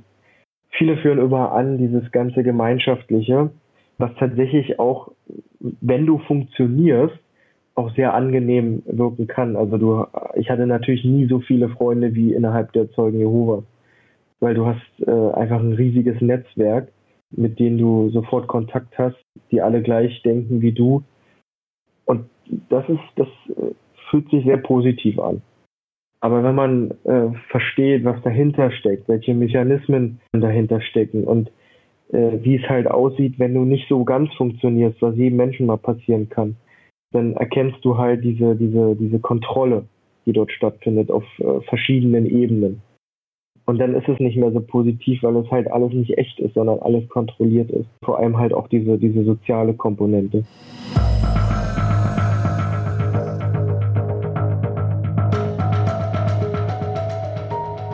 Es war jetzt schon einiges dabei darüber, was die Zeugen Jehovas eigentlich glauben. Ich möchte trotzdem noch in dem Teil jetzt auf einige wesentliche Glaubenssätze der Zeugen Jehovas kurz genauer eingehen. Wahrheit, sage ich vorweg, ist für die Zeugen Jehovas ein wichtiger Begriff. Und er wird gewissermaßen, ja, man kann es sagen, als Synonym für Glaube genutzt. Ein gläubiger Zeuge Jehovas, der glaubt nicht, sondern der ist in der Wahrheit. Er glaubt natürlich schon, aber also der Begriff bei den Zeugen Jehovas ist in der Wahrheit sein. Und wer nicht an die Lehre der Zeugen Jehovas glaubt, ist eben nicht in der Wahrheit, sondern ist ein Weltmensch, ein Weltlicher. Und so ist tatsächlich deren Sprachgebrauch. Tom erzählt. Meine Eltern sind irgendwann Zeugen Jehovas geworden, um die, ich glaube, 83, 84 rum, und sich dann halt taufen lassen, hatten sich dafür interessiert und dann sind wir darin, mein Bruder und ich darin großgezogen worden. Und du lernst halt von klein auf, dass das, was diese Religion, das ist einfach die Wahrheit. Wir sind in der Wahrheit und alle, die keine Zeugen Jehovas sind, die werden als Weltmenschen bezeichnet. Und der Hintergrund ist dann auch wieder so negativ assoziiert, weil der Herrscher dieser Welt ist Satan, der Teufel. In Offenbarung gibt es ja diesen Vers, wo Krieg ausbrach im Himmel und Jesus und seine, dem, äh, seine, seine Engel führten Krieg gegen Satan, die Urschlange, und gegen seine Dämonen aber er gewann nicht die Oberhand und es wurde kein, Himmel, kein Platz im Himmel gefunden und her herabgeschleudert wurde der, der Drache, die Urschlange zur Erde und übt hier seine Macht aus. Und deswegen äh, ist diese Welt in der Macht Satans und alle, die nicht Zeugen Jehovas sind, sind Weltmenschen, die sind in der Macht, in den Fängen Satans gefangen. Ganz grundlegend für eigentlich alle Lehren der Zeugen Jehovas ist das Bibelverständnis, das sie haben. Sie teilen Grundzüge ihres Bibelverständnisses mit dem, ja, man kann sagen, protestantischen Fundamentalismus. Sie haben allerdings, das habe ich schon ausgeführt, eine eigene Bibelübersetzung, die neue Weltübersetzung, die spezifische Begriffe der Zeugen Jehovas verwendet. Für ihr Bibelverständnis programmatisch kann man sagen, ist dabei der Vers 2. Timotheus 3, Vers 16. Da steht, die ganze Schrift ist von Gott inspiriert und nützlich. Das ist auch der Vers, den man in vielen biblizistischen Gemeinschaften auch gerne herbeizitiert. Das Alte Testament und das Neue Testament stehen für die Zeugen Jehovas absolut gleichwertig nebeneinander. Es macht sozusagen keinen Unterschied, weil alles von Gott offenbart ist, ist alles gleich wichtig. Und die Bibel ist für die Zeugen Jehovas historisch und naturwissenschaftlich absolut wahr und unfehlbar und irrtumslos, weil sie eben von Gott selber inspiriert wurde. Und immer wieder wird genau das auch angeführt, wenn man mit Zeugen Jehovas redet und ihre Lehren hinterfragt. Oder sie fragt, was macht denn die Zeugen Jehovas besonders? Dann wird gesagt, wir halten uns an das, was in der Bibel steht. Und wenn man Lehren hinterfragt, dann wird gesagt, hier in der Bibel steht's aber so. Zu diesem Bibelverständnis sage ich später dann auch noch mal ein paar Takte. Der deutlichste Unterschied zu anderen Bibelübersetzungen oder der offensichtlichste ist mit Sicherheit, dass die neue Weltübersetzung den Gottesnamen Jehova benutzt, nachdem sich die Zeugen Jehovas ja auch benennen. Ich erlaube mir jetzt an der Stelle kurz ein bisschen auszuholen, damit man versteht, wo das herkommt. Warum wird dieser Name bei den Zeugen Jehovas benutzt und bei anderen ähm, christlichen Gemeinschaften nicht? Im Alten Testament, das ist auf Hebräisch verfasst, da steht der Name Gottes als sogenanntes Tetragramm im Deutschen umgeschrieben sind das die vier Konsonanten J, H, W, H. Und die Juden sprechen diesen Namen nicht aus. Sie sprechen den Gottesnamen grundsätzlich nicht aus, sondern nutzen stattdessen den hebräischen Begriff für Herr, das ist Adonai. Und im ganz ursprünglichen Text des Alten Testamentes stehen auch nur Konsonanten und keine Vokale. Also da stehen quasi nur diese vier Konsonanten J, H, W, H. Und als man dann angefangen hat, dem Alten Testament in seiner Geschichte Vokale hinzuzufügen, da hat man sich dann dazu entschlossen, das Tetragramm mit den Vokalen von Adonai zu versehen, mit dem Hintergedanken, dass man verdeutlichen wollte, dass eben an dieser Stelle das Wort nicht ausgesprochen wird, sondern Adonai gelesen werden muss damit nicht der Gottesname ausgesprochen wird, das die Juden nicht tun. Im Mittelalter ging man davon aus, dass man den Gottesnamen dann eben Jehova oder Jehova ausspricht. Also die Vokalisierung, die später hinzugefügt wurde von dem Wort Adonai, kombiniert mit diesem Tetragramm, mit diesem JHWH. Inzwischen ist es so, dass man eigentlich sehr sicher sagen kann, dass man den Gottesnamen niemals so wirklich ausgesprochen hat, sondern dass dieses Jehova eine Kunstform ist, die so entstanden ist, wie ich es gerade beschrieben habe. Es ist ein weitgehender Konsens unter Theologen und Forschern, dass man den Namen Yahweh ausspricht, Yahweh, auch wenn es da keine letztliche Sicherheit gibt. Das möchte ich ganz klar sagen. Man weiß nicht sicher, ob tatsächlich Yahweh jetzt richtig ist, auch wenn die meisten davon ausgehen. Man kann aber mit großer Sicherheit sagen, dass Jehova nicht stimmt, weil man eben so deutlich erklären kann, wo dieser Kunstname herkommt. Es gibt auch außer der neuen Weltübersetzung heute keine einzige deutschsprachige Übersetzung mehr, die Jehova tatsächlich nutzt, eben weil es als überholt gilt. Interessant ist auch, dass die neue Weltübersetzung den Namen Jehova an über 200 Stellen im Neuen Testament einsetzt. Und da muss man ganz klar sagen, im griechischen Urtext steht der Name Jehova nicht. Also man hat in den Fragmenten, die man hat, überliefert hat vom, oder die man gefunden hat, die das Neue Testament überliefert, da findet sich nirgendwo der Name Jehova. Auch nicht die Buchstabenkombination JHWH. Also seitens der Zeugen Jehovas argumentiert man jetzt so, das kann man auch schön nachlesen auf deren Website, dass Jesus nach deren Überzeugung den Namen genutzt habe, dann aber, bis das Neue Testament tatsächlich aufgeschrieben wurde, die Schreiber schon so gedrillt waren, sozusagen den Namen nicht zu benutzen, dass sie dann eben ins Griechische den Namen Kyrios, das ist griechisch für Herr, geschrieben hätten. Die Wachturmgesellschaft habe jetzt nachgeforscht und sei an ja, 240 Stellen ungefähr zum Schluss gekommen, dass da ursprünglich Jehova gestanden haben muss. Es gibt deutlich mehr Stellen im Neuen Testament, an denen Kyrios steht. Also nach welchen Kriterien da jetzt letztlich entschieden wurde von den Zeugen Jehovas, wo auch im Neuen Testament ja, äh, Jehova steht und wo da weiterhin Kyrios, also Herr steht, das bleibt verborgen, das ist nicht mehr nachvollziehbar nach außen hin. Es ist auf jeden Fall so, außerhalb der Zeugen Jehovas ist man sich einig, dass es für diese Annahme, die die Zeugen Jehovas haben, keine Grundlage gibt. Ja, so viel der kleine Exkurs zum Gottesnamen ist doch, finde ich, wesentlich, weil sich die Zeugen Jehovas ja selbst so nennen.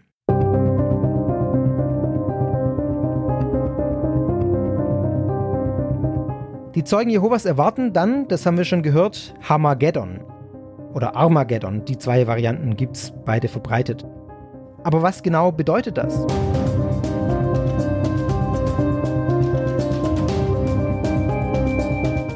Und da möchte ich jetzt nochmal die Webseite der Zeugen Jehovas zitieren. Dort kann man lesen, der Ausdruck Schlacht von Harmageddon bezeichnet den Schlusskampf zwischen Gott und den Regierungen hier auf der Erde.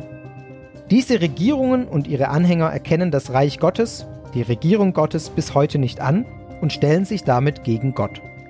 Die Schlacht von Harmageddon wird allen von Menschen gebildeten Regierungen ein Ende machen.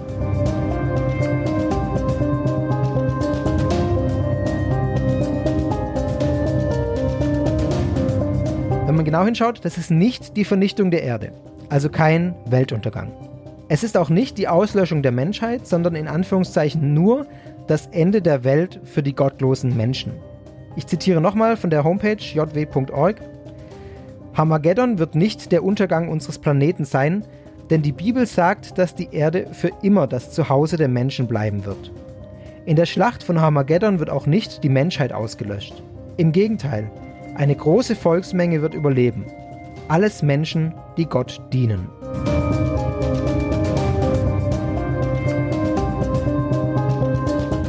Diese große Volksmenge sind nach dem Glauben der Zeugen Jehovas alle, die Jehovas lehren, folgen, natürlich durch den Kanal der Wachturmgesellschaft. Das habe ich ja schon ausgeführt, warum das direkt zusammenhängt.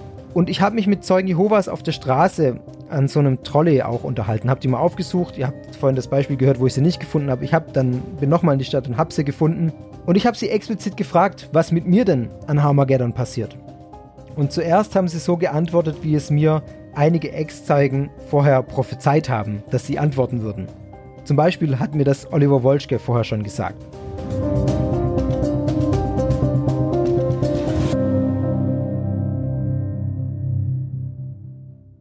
Zeuge Jehovas würde, würde sagen, dass Gott in die Herzen der Menschen guckt und dementsprechend entscheidet, wen er errettet.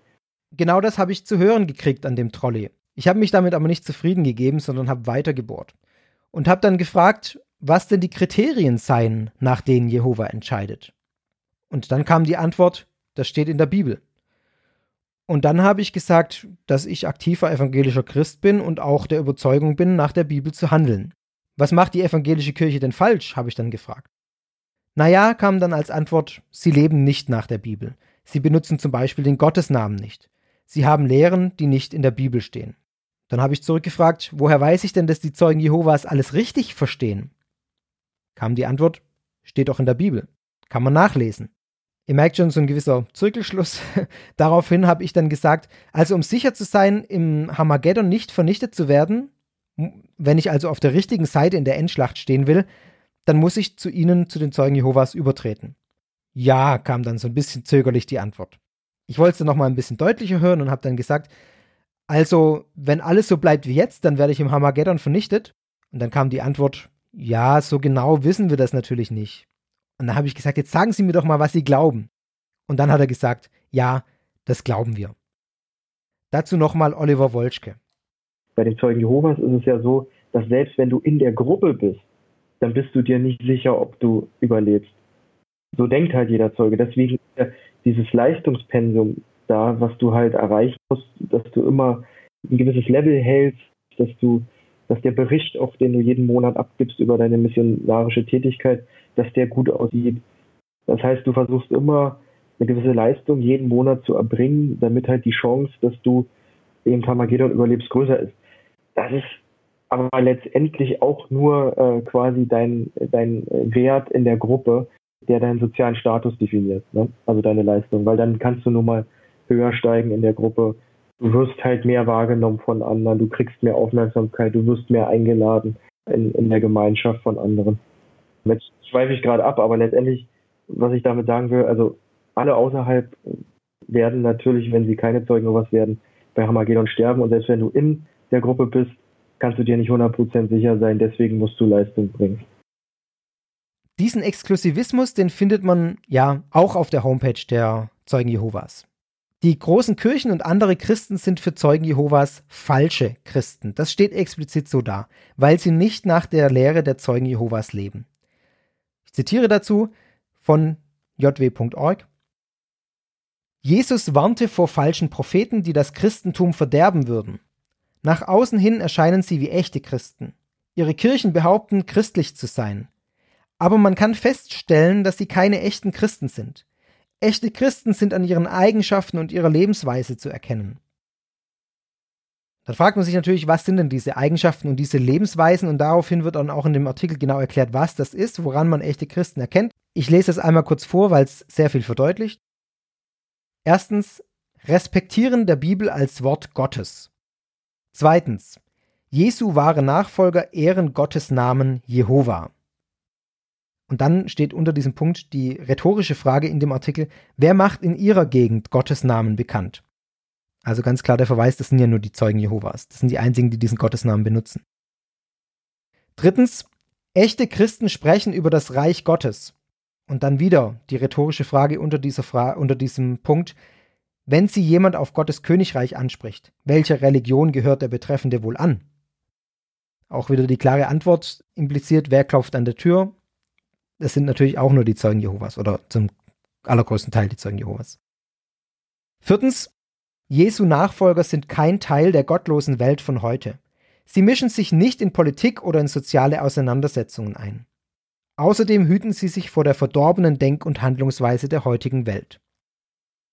Und fünftens, unter wahren Christen findet man eine außergewöhnliche Liebe. Also, all das sind Worte der Zeugen Jehovas selbst. klare Worte der Abgrenzung. Das ist sicher auch äh, jetzt erstmal gar nicht negativ gemeint in dem Sinn, sondern das ist einfach deren Selbstverständnis. Sie würden auch sagen, sie grenzen sich sehr deutlich von der Welt ab. Kurz noch als letzten Punkt zum Thema Hamageddon, weil es da sehr oft Missverständnisse gibt. Was glauben eigentlich Zeugen Jehovas mit Blick auf ihr Fortbestehen nach Hamageddon?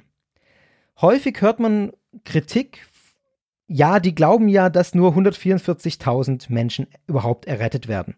Die Zahl ist doch schon lange voll. Hihi, schaut mal auf die Zeugen. Ähm, die, ja, 144.000 sind doch schon lang aufgefüllt. Und dann hat man so ein bisschen ironische Schadenfreude, mit der man auf die Zeugen Jehovas blickt. Das ist allerdings ein großes Missverständnis, das ich hiermit auch ein für alle Mal aus der Welt räumen will. Zeugen Jehovas glauben nicht, dass nur 144.000 Menschen errettet werden. Das ist Schwachsinn, das glauben die nicht.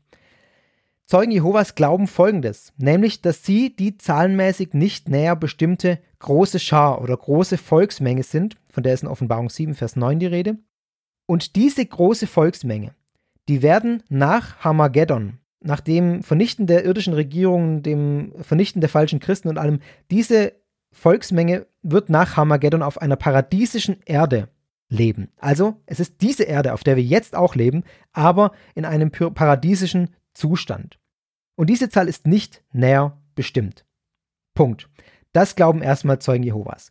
Dann gibt es noch die Zahl der 144.000. Die gibt es, aber das wird oft mit dem vermischt, was ich gerade gesagt habe.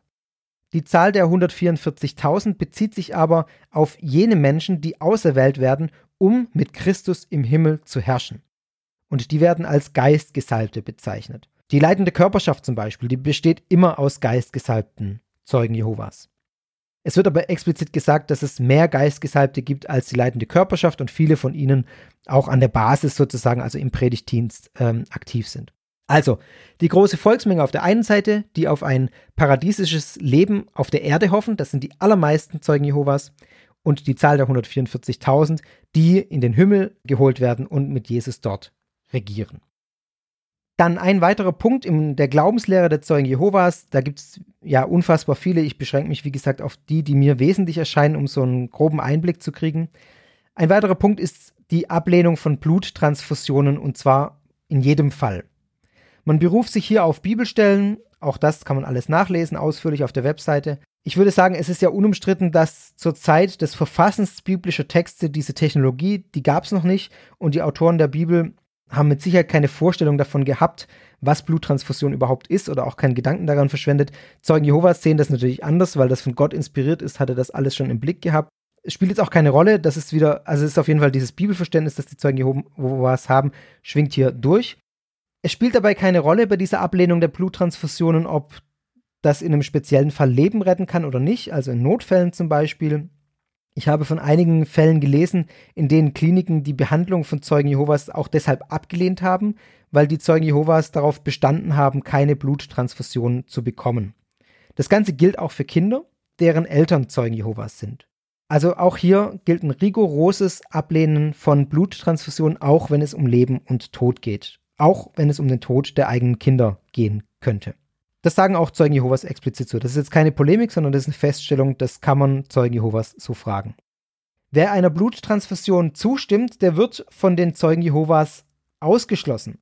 Das heißt, streng genommen muss man sagen, er wird nicht ausgeschlossen, sondern er schließt sich nach dem Verständnis der Zeugen Jehovas selber aus. Ihr hört nochmal den inaktiven Zeugen Jehovas, Tom. Ja, die Zeugen Jehovas sagen nicht, dass man ausgeschlossen wird. Das ist ja auch der, der, das nächste, was bei denen im Religionsrecht geregelt ist. Es gibt dort ja dieses Buch, was nur die Ältesten haben. Hüte die Herde Gottes heißt das. Das ist jetzt im, im Februar diesen Jahres ist übrigens ein neues Buch rausgekommen. Und ähm, da ist es auch genauso wie im vorigen Buch auch schon so geregelt, wenn jemand freiwillig eine Bluttransfusion zustimmt und diesen Schritt nicht bereut. Also die Ältesten müssen dann untersuchen, stand er unter besonderem Druck oder so, haben die Ärzte sehr starken Druck vielleicht ausgeübt und standst du nicht, äh, also und bereust diesen Schritt nicht, dann hast du dann durch dein Verhalten gezeigt, dass du die Zeugen Jehovas verlassen hast. Und das wird dann bekannt gegeben. Und das sieht dann so aus, du warst ja unter der Woche abends da, da gibt es ja auch diesen Programmpunkt örtliche Bekanntmachung oder so etwas. Und da wird dann auch bekannt gegeben, wird dann der Name gesagt zum Beispiel jetzt Steffen Meyer oder irgendwas, ist kein Zeuge Jehovas mehr. Und dann kommen wir gleich noch zu einem weiteren Punkt, der sich eigentlich hier ja mehr oder weniger nahtlos anschließt. Und zwar den Umgang mit Menschen, die die Gemeinschaft verlassen haben oder die ausgeschlossen wurden. Die Zeugen Jehovas nennen sie Abtrünnige, das ist der Sprachgebrauch. Und hier gilt, das ergibt sich aus dem Dualismus, den ich auch schon vorgestellt habe, dass die Welt außerhalb der Zeugen Jehovas unter der Herrschaftsgewalt des Satans steht. Deswegen, das ergibt sich dann mehr oder weniger daraus, gilt für Abtrünnige ein Kontaktverbot, das über alle Grenzen hinweg verstanden wird. Also für die getauften Zeugen Jehovas, die dürfen keinen Kontakt zu Abtrünnigen haben. Kurz kann man sagen, wer aus der Gemeinschaft ausgeschlossen wird, mit dem dürfen Zeugen Jehovas keinen Kontakt mehr haben, ansonsten können sie ebenfalls ausgeschlossen werden. Ich habe natürlich auch die aktive Zeugin Jehovas Mareike darauf angesprochen. Und ich lasse sie hier nochmal zu Wort kommen. Sie hat mir eine kurze Geschichte erzählt. Ich persönlich habe meinen jetzigen Mann kennengelernt vor einigen Jahren. Er war damals schon getaufter Zeuge und ist zu mir gezogen, da er niemanden sonst hatte. Da wir unverheiratet zusammengelebt haben, ist er ausgeschlossen worden. Das war für ihn besonders in Bezug auf seine Familie schwierig. Sein Vater hat sich sehr strikt an das Kontaktverbot gehalten, aber seine Mutter hat ab und zu mal etwas von sich hören lassen. Damals fand ich das sehr herzlos vom Vater. Heute da mein Mann wieder aufgenommen wurde und ich die Bibel studiere, kann ich es verstehen und auch nachvollziehen. Dieses Verhalten ist für Außenstehende nicht nachzuvollziehen, weil sie nicht verstehen, was eigentlich dahinter steckt. Mein Mann wurde ausgeschlossen, weil er eine Sünde begangen hatte und sich nicht von mir trennen wollte. Man wird nicht einfach so ausgeschlossen. Man begeht eine Sünde und bereut sie nicht und weigert sich, sein Verhalten zu ändern. Die Ältesten der Versammlung versuchen mehrmals mit der Person zu reden. Aber wenn sie nicht will, dann wird sie eben ausgeschlossen. Das ist zum einen, um die Versammlung zu schützen vor dem schlechten Einfluss, den die Person auf andere ausüben könnte. Zum zweiten soll der Name Jehovas nicht beschmutzt werden, indem man die Sünde mit Zeugen in Verbindung bringt. Und zum dritten erhofft man sich, dass die Person durch das Kontaktverbot zum Nachdenken angeregt wird und es sich vielleicht noch einmal überlegt, ob er sein Leben so weiterführen will oder zu Jehova zurück will. Als ich da später nochmal kritisch nachgefragt habe, sagt sie ergänzend folgendes: Der Hintergrund ist, dass die Bibel sagt, dass man mit Ausgeschlossenen nur den nötigsten Kontakt haben sollte. Die Zeugen versuchen eben das umzusetzen, was die Bibel zu der Situation sagt. Das hat nichts mit Bosheit zu tun. Ich finde, das ist im Prinzip schon sehr aussagekräftig, was Mareike hier sagt. Es verdeutlicht auch nochmal, was wir eben von Tom, dem inaktiven Zeugen, gehört haben. Der Ausschluss wird gedeutet als ein Ausschluss, den die Person selbst herbeiführt. Die beiden Kriterien für einen Ausschluss sind nämlich folgende. Erstens, man begeht eine schwere Sünde und zweitens, man bereut diese Sünde nicht. Zu dieser Sünde zählt zum Beispiel auch Kritik an den Zeugen Jehovas. Der Kontakt mit Abtrünnigen ist auch eine Sünde oder auch die Teilnahme an Diskussionsforen im Internet, in denen sich sogenannte Abtrünnige bewegen. Das habe ich tatsächlich auch so von zwei unterschiedlichen Zeugen Jehovas gehört, die sich anonym auf solchen Foren bewegen und die mit mir Kontakt aufgenommen haben. Die leben nach ihren eigenen Aussagen in der ständigen Angst, dass sie erkannt werden oder erwischt werden, weil sie dann nämlich ihr komplettes soziales Umfeld verlieren, inklusive ihrer engsten Familie. Noch ein letztes Zitat von der Homepage zu dem Thema. Ich zitiere häufig die Homepage, das sind im Prinzip die Schriften der, der Zeugen Jehovas, die Publikationen also die Lehre der Wachturmgesellschaft, kann man dort alles öffentlich nachlesen. Dort steht, Natürlich ist ein Gemeinschaftsentzug tragisch, dennoch gibt es Hoffnung. Doch damit der Gemeinschaftsentzug seinen Zweck erfüllt, muss jeder von uns seinen Teil tun. Familienmitglieder können ihre Liebe zur Versammlung und zum Missetäter zeigen, wenn sie den Gemeinschaftsentzug respektieren. Alle in der Versammlung können grundsatztreue Liebe zum Ausdruck bringen, indem sie sich weder mit dem Ausgeschlossenen unterhalten noch mit ihm Umgang haben. Dadurch unterstützen sie die Zuchtmaßnahme, die eigentlich von Jehova kommt. Darüber hinaus können sie die Familienangehörigen des Ausgeschlossenen, die ja erheblich leiden, besonders liebevoll behandeln und ihnen Mut machen. Ihnen darf nicht das Gefühl vermittelt werden, sie seien ebenfalls ausgeschlossen. Es gibt da auch ein Video dazu, das ich euch auch verlinke. Da wird auch nochmal ganz deutlich, dass die Zeugen Jehovas diesen Gemeinschaftsentzug als ein Akt der Liebe verstehen. Etwas, das dem anderen helfen soll. Davon sind Zeugen Jehovas überzeugt. Interessant ist, dass in diesem kurzen Abschnitt, den ich gerade vorgelesen habe, auch deutlich wird nochmal, die Zucht kommt eigentlich nach Ansicht der Zeugen Jehovas von Jehova selbst. Wenn man auf Aussteigerberichte ja, schaut oder mit Aussteigern redet, dann hört man oft, sehr oft, den Bericht von einem enormen psychischen Druck, den diese Regelung ausübt, auf diejenigen, die sich innerlich ja von den Lehren der Zeugen Jehovas ja abgekapselt haben, das nicht mehr glauben können, aber sich nicht trauen, das öffentlich zu thematisieren.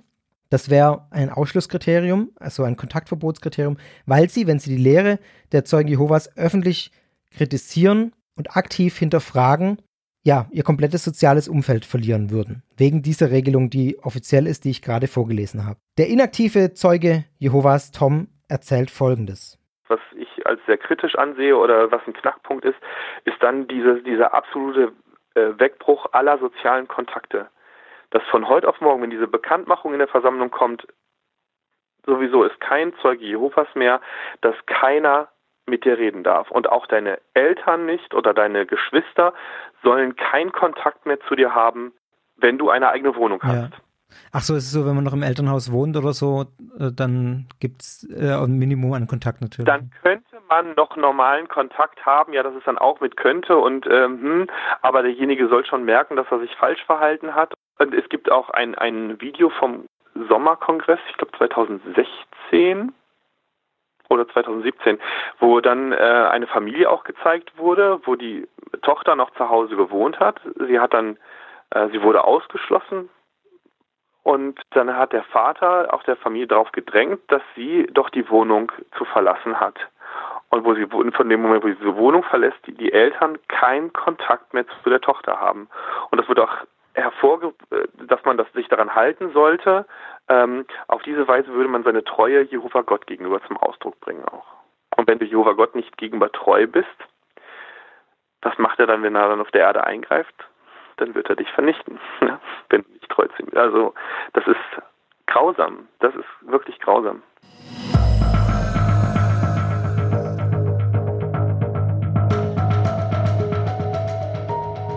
Und damit kommen wir jetzt zu einem weiteren Punkt, zu der Frage, wofür stehen die Zeugen Jehovas eigentlich am meisten in der Kritik oder was sind die Punkte, die an den Zeugen Jehovas kritisiert werden. Ich habe jetzt sehr ausführlich dargestellt, was die Zeugen Jehovas glauben, was ihre Glaubenssätze sind. Und bevor ich meine eigene Einschätzung dazu abgebe, was ich von den Zeugen Jehovas halte, wie, wie sich mir das Bild darstellt, möchte ich mal noch kurz bündeln, was heute die wesentlichen Kritikpunkte an den Zeugen Jehovas sind. Und im Prinzip sind es drei große Punkte, die Oliver Wolschke, der Ex-Zeuge, in seinem Gespräch mit mir kurz und knapp auf den Punkt bringt. Drei Punkte. Wären die nicht, würde ich auch, glaube ich, keine Aufklärungsarbeit betreiben. Das ist erstens der Kontaktabbruch gegenüber Ausschlossenen, gegenüber Freunden und auch Verwandten. Zweitens ist es ähm, das Thema Bluttransfusion, dass ein Mitglied nicht frei entscheiden kann, welche, Trans äh, welche medizinische äh, Behandlungsmethode er wählen darf. Und tatsächlich darf er das, kann er das auch nicht entscheiden. Wenn er sich dafür entscheidet, dann äh, wird er gegangen. Und drittens ist es ihr quasi ihr Festhalten an veralteten Regeln, wie beispielsweise äh, der Zwei-Zeugen-Regel aus dem mosaischen Gesetz, was letztendlich dann auch auf äh, so Themen wie Kindesmissbrauch angewandt wird. Das heißt, wenn du zwei Zeugen aufbringen kannst, was natürlich nie der Fall ist, dann können wir was äh, rechtlich innerhalb der Organisation unternehmen. Ansonsten können wir das nur Gott überlassen. Das sind so für mich so drei Punkte. Kontaktverbot, Bluttransfusion und die Zwei-Zeugen-Regel. Über das Kontaktverbot haben wir jetzt eben gesprochen. Steht, so kann man sagen, deshalb so in der Kritik, weil es eben von ehemaligen Mitgliedern als die Kehrseite dieser wunderbaren Gemeinschaft beschrieben wird. Die Kehrseite dessen, dass man ja sein ganzes Leben sozusagen in die Organisation investiert und dazu auch aufgefordert wird. Man wird explizit dazu aufgefordert, das habe ich auch schon in der kurzen in dem kurzen Besuch in der, der Versammlung erfahren, man wird explizit dazu aufgefordert, sich und sein Leben ganz in Jehovas Dienst zu stellen. Damit eng verbunden ist ein weiterer Kritikpunkt, der sich eher am Rande findet, ähm, nämlich die Skepsis und damit ja, ist diese Skepsis de facto eine Ablehnung in vielen Bereichen der Zeugen Jehovas gegenüber höherer weltlicher Bildung. Ich zitiere mal ganz kurz drei Punkte aus einem Artikel der Wachturmgesellschaft mit dem Namen Wie stehen Jehovas Zeugen zu Bildung? Auch das öffentlich nachlesbar. Erster Punkt. Wir sehen uns das Bildungsangebot sorgfältig an. Es ist gut, sich die Optionen für Aus- und Fortbildung genau anzuschauen und dabei Kosten und Nutzen gegeneinander abzuwägen. Eine klassische Berufsausbildung bietet oft gute Chancen, ohne dass man zu viel Zeit investieren muss. Zweiter Punkt. Biblische Bildung ist von größerem Wert als schulische Bildung. Nur biblische Bildung vermittelt Wissen über Gott. Ein Wissen, das Leben rettet. Außerdem vermittelt sie moralische Werte. Dritter Punkt. Das Umfeld an manchen Hochschulen ist der Moral und dem Glauben nicht unbedingt förderlich. Jehovas Zeugen sind sich dieser Gefahr bewusst und viele von ihnen möchten sich und ihre Kinder einem solchen Umfeld nicht aussetzen. Also ich glaube, die Skepsis klingt klar durch, auch wenn man bedenkt, was nicht gesagt wird, wenn zum Beispiel außerdem vermittelt sie moralische Werte, die biblische Bildung heißt, schulische Bildung vermittelt keine moralischen Werte. Nur zur Einordnung nochmal, wie man das lesen kann oder soll, wie, wie das verstanden wird. Diese Ablehnung oder ja, ich sag Skepsis. Wie gesagt, de facto ist es in vielen Bereichen eine Ablehnung. Ich sage jetzt mal Skepsis gegenüber höherer Bildung wird häufig im Zusammenhang damit kritisiert, dass sich viele Zeugen Jehovas ja einfach dann gegen eine höhere Bildung entscheiden und viel, viel Zeit in Predigtdienst für die Zeugen Jehovas investieren. Und das wiederum erschwert dann, wenn man die Gemeinschaft irgendwann verlassen will, äh, den Ausstieg. Man hat so viel investiert, man hat sein ganzes Leben da rein investiert, dass einem der Ausstieg schier unmöglich wird. Man hat vielleicht sogar auf ein Studium verzichtet, das möglich gewesen wäre, dass einem beruflich nochmal viele Türen geöffnet hätte, das ja jetzt einfach nicht da ist und das ja schmeißt man alles hin, wenn man dann rausgeht, sozusagen. Man verlässt da alles. Dann hat gerade Oliver Wolschke als einen Grund für seine Kritik an den Zeugen Jehovas das Verbot der Bluttransfusion genannt. Das haben wir gerade schon behandelt. Das ist auch ein Punkt, der mir mehrfach in Gesprächen genannt wurde als Grund für den Ausstieg oder zumindest als Grund für eine Initialzündung der kritischen Beschäftigung mit den Lehren der Wachturmgesellschaft insgesamt. Und gerade auch mit Blick auf die Rigorosität, mit der es vertreten wird, auch mit Blick auf die eigenen Kinder, wo dann viele, mit denen ich geredet habe, äh, auch tatsächlich ins Zweifeln gekommen sind. Würde ich tatsächlich meinen Kindern eine Bluttransfusion verweigern, wenn sie Leben rettet? Und jetzt hat Oliver Wolschke gerade noch einen Punkt angesprochen, der stark in der Kritik steht, zu dem ich noch gar nichts gesagt habe. Und es ist wohl derjenige Punkt, der zurzeit, ja, man kann sagen, am lautesten ist, wenn man nach Kritik an den Zeugen Jehovas sucht. Und es ist auch der Punkt, der, so ist es zumindest meine Wahrnehmung, die meisten Ex-Zeugen-Aktivisten beschäftigt. Es handelt sich um den Umgang der Organisation mit Kindesmissbrauch. Mit Kindesmissbrauch innerhalb der Organisation. Als ein ganz wesentliches Problem dabei sehen Kritiker die Zwei-Zeugen-Regel, die sogenannte, die bei den Zeugen Jehovas gilt. Auch weil sie sagen, also die Zeugen Jehovas sagen, das sei eine biblische Regel, wie eigentlich alles bei den Zeugen Jehovas natürlich nach deren Verständnis biblisch sein muss. Zwei-Zeugen-Regel heißt, wenn in der Versammlung was passiert, ist es erstmal egal, ob eine Sünde oder eine Straftat, wenn irgendwas passiert, dann müssen, bevor die Ältesten der Versammlung tätig werden, zwei Zeugen anwesend sein, die das gesehen haben und die das bezeugen können. Vorher passiert nichts. Jetzt stellt man sich diese Regel bei einem Kindesmissbrauch vor. Der findet ja niemals vor zwei Zeugen statt. Das ist absurd, das äh, ja, brauche ich glaube ich nicht ausführen. Das funktioniert nicht. Das heißt, solche Fälle wie Kindesmissbrauch werden nach dieser Zwei-Zeugen-Regel schlicht nicht geahndet. Es ist so, dass diese Zwei-Zeugen-Regel vor allem im ältesten Buch der Zeugen Jehovas steht. Und es gibt jetzt seit Februar 2019 ein neues ältesten Buch und dort wurde ein Abschnitt neu eingefügt zum Thema Kindesmissbrauch. Ich weiß nicht ganz sicher, ob neu eingefügt, auf jeden Fall steht in diesem Absatz äh, einiges Neues drin. In dem heißt es nun, dass die Ältesten auch ohne Zwei-Zeugen-Regel im Falle von Kindesmissbrauch tätig werden können. Interessanterweise besteht die dann beschriebene Tätigkeit aber darin, Kontakt mit dem Zweigbüro aufzunehmen. Also nicht Anzeigen an die Polizei, sondern Kontakt mit dem Zweigbüro aufzunehmen.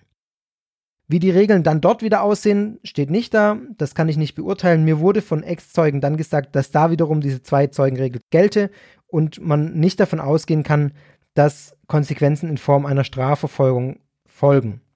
Ich muss sagen, das Ganze ist relativ undurchsichtig für mich. Mein, mein Eindruck ist, dass sich bei den Zeugen Jehovas da ein bisschen was bewegt, dass es aber noch lange nicht reicht. Also zum Beispiel gibt es jetzt in den Niederlanden, äh, wurden die Zeugen Jehovas erstmals dazu aufgefordert, mit einer staatlichen Institution zusammenzuarbeiten in der Frage nach Kindesmissbrauch. Das ist bisher weltweit einzigartig. Also das ist was, was gerade etwas in Bewegung ist, wo, wo Kritiker ganz, ganz laut sind und sagen, da, da muss ich ganz, ganz viel tun. Den, der Eindruck, den habe ich auch. Aber ich kann nicht beurteilen, wie, inwieweit, ja, das jetzt tatsächlich, sich da tatsächlich was tut. Dazu bin ich einfach nicht kompetent genug. Fakt ist auf jeden Fall, die Zeugen Jehovas haben auch ein massives Problem mit Kindesmissbrauch und Kritiker gehen so weit und sagen, dass das System der Zeugen Jehovas, wie ich es gerade auch beschrieben habe, der hierarchische Aufbau, alles die, die Lehren der Zeugen Jehovas, dass das alles maßgeblich dazu beiträgt, die Täter zu schützen und ihnen im Prinzip einen idealen Raum zu bieten, weil der Wachturmgesellschaft der Schutz ihres guten Rufes, beziehungsweise der Schutz des Namens Jehova, was eins zu eins das gleiche ist, äh, wichtiger ist als der Schutz der Kinder und rigorose Aufklärung. Es gibt zahlreiche Berichte über Missbrauchsfälle bei den Zeugen Jehovas, äh, zum Beispiel aus den Niederlanden, wo fast 300 Fälle bekannt sind, Großbritannien, wo es Berichte über mehr als 100 Fälle gibt, die sich beim, bei der Zeitung Guardian gemeldet haben und auch davon berichten, dass sie von Ältesten dazu angehalten worden sind, äh, zu schweigen und nichts anzuzeigen und nichts zu melden. Es gibt dann einen ganz großen Fall, der in Australien sehr prominent wurde. Dort gab es eine Royal Commission into Institutional Responses to Child Sex Abuse, also eine Kommission der Regierung. Diese Kommission wurde eingesetzt von der Regierung im Jahr 2013, um Fälle und Vorwürfe von sexuellem Missbrauch, Kindesmissbrauch in Institutionen zu untersuchen und zu berichten, wie Kindesmissbrauch innerhalb der Institutionen auch behandelt wird. Und dieser Abschlussbericht dieser Kommission, der ist im Dezember 2017 erschienen und darin hat sie jetzt mit Blick auf die Zeugen Jehovas festgestellt, dass von 1006 mutmaßlichen Tätern, die des sexuellen Missbrauchs von insgesamt 1800 Kindern beschuldigt worden sind und ja, die von der Watchtower Australia identifiziert worden sind, also die den Zeugen Jehovas bekannt waren. Von diesen 1006 mutmaßlichen Tätern wurde kein einziger Fall an die Polizei oder an eine andere Behörde übergeben. Also es ist eine Feststellung dieser staatlichen Kommission in Australien. Sprich, die waren bekannt und wurden nicht weitergeleitet, wurde vertuscht. Und in den USA wurden die Zeugen Jehovas auch schon zu einer Millionenstrafe verurteilt, weil sie in einem Kindesmissbrauchsfall den Täter nicht der Polizei gemeldet haben. Also, ich kann jetzt hier nicht in die Tiefe einsteigen. Zum einen, weil es ein unfassbar weites Thema ist, zum anderen, weil ich in vielen Bereichen da auch nicht kompetent genug bin. Ich kann euch nur empfehlen, euch das genauer anzuschauen. Fakt ist, dass die Zeugen Jehovas hier sehr, sehr stark in der Kritik stehen. Mir diese Kritik auch einleuchtet, sage ich ganz offen. Alles, was ich gelesen habe, ist für mich nachvollziehbar. Und mir ist bei meinen Recherchen begegnet, dass in Deutschland gerade ein ARD-Journalist an einer Dokumentation über Kindesmissbrauch bei den Zeugen Jehovas recherchiert.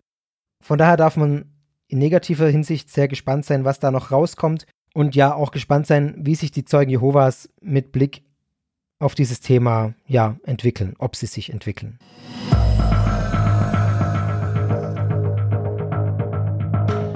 Bevor ich jetzt zu meiner persönlichen Einschätzung komme, welches Bild sich mir gezeigt hat im Laufe meiner Recherchen zu den Zeugen Jehovas. Achtung, das ist sehr subjektiv, wie es eine persönliche Einschätzung so an sich hat. Bevor ich das tue, möchte ich aber nochmal Mareike, die aktive gläubige Zeugin Jehovas, zitieren. Ich habe sie nämlich ganz offen gefragt, was sie sich von einem Bericht über die Zeugen Jehovas wünscht. Und daraufhin hat sie Folgendes gesagt. Ich würde mir wünschen, dass einmal klargestellt wird, dass es sich nicht um eine Sekte handelt und dass dort keine Gehirnwäsche mit einem gemacht wird. Dass alles freiwillig ist und dass es normale Menschen sind. Dass man nicht auf die Gerüchte hören soll, sondern sich selbst ein Bild machen sollte.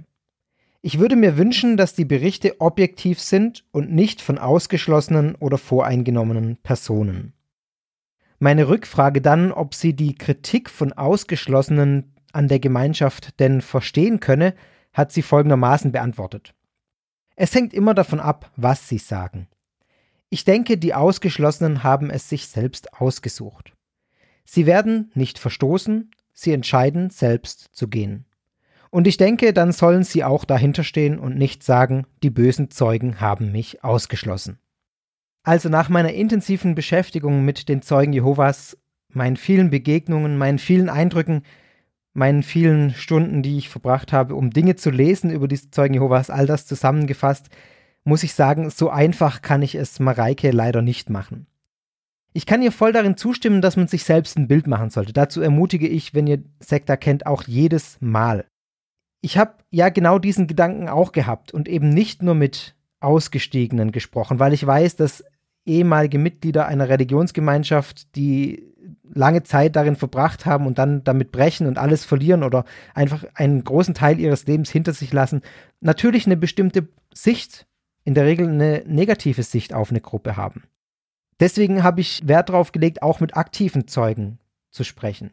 Dass ihr hier keine aktiven Zeugen jetzt im O-Ton gehört habt, lag daran, dass sie mir entweder wie Mareike geschrieben haben oder ich mit ihnen im Face-to-Face-Gespräch war ohne Aufnahme, also in einer Versammlung oder auf der Straße. Mir war es wichtig, selbst hinzugehen, in eine Versammlung, mir selbst anzuschauen und mir selber ein Bild zu machen. Und ich muss ganz offen sagen, es ist tatsächlich ein sehr kritisches Bild geworden, das sich mir da gezeigt hat. Eine sehr kritische Einschätzung geworden, zu der ich gekommen bin. Warum möchte ich erklären? Ihr könnt euch vielleicht vieles schon denken aufgrund dessen, was ich gesagt habe. Und äh, genau, ich möchte es aber hier nochmal begründen. Zunächst, ich war wirklich sehr beeindruckt von der herzlichen Gemeinschaft bei den Zeugen Jehovas. Das sogenannte Lovebombing, das kam mir nicht aufgesetzt vor, das habe ich auch schon kurz ausgeführt. Und in Gesprächen mit Ex-Zeugen wurde mir auch bestätigt, dass es nicht aufgesetzt ist im Sinne dessen, was man als aufgesetzt normalerweise versteht. Natürlich muss man all das vor dem Hintergrund sehen, dass sie einen vor der Vernichtung in Harmageddon retten wollen. Aber es ist ja tatsächlich eine ehrliche Freundlichkeit und Zuwendung. Wie wir gehört haben, bleibt ja das auch durchaus in, wenn auch ein bisschen abgeschwächter Form bestehen, wenn man in der Gemeinschaft ist. Es ist dann eben nichts Außergewöhnliches mehr, dass man da ist. Deswegen ist es auch logisch, dass sowas abflacht mit der Zeit. Man kümmert sich aber umeinander und ich glaube, dass man sich gerade wegen dieser Freundlichkeit auch leicht, ja, wohlfühlt bei den Zeugen Jehovas, wenn man auf der Suche nach Gemeinschaft ist, wenn man auf der Suche nach Anschluss ist. Mareike hat es mir ja selbst gesagt. Sie hat ja gesagt, was mich an der Religion am meisten angesprochen hat, war die Zusammenkunft. Man wird als Fremder so freundlich begrüßt und aufgenommen. Das hat mich überzeugt, dass dort etwas dran sein muss. Die sind so freundlich, das muss doch stimmen, was die sagen das halte ich für einen Fehlschluss. Ja, ich glaube, dass man sich da leicht täuschen lässt und äh, auch leicht die kritische innere Stimme ausschaltet.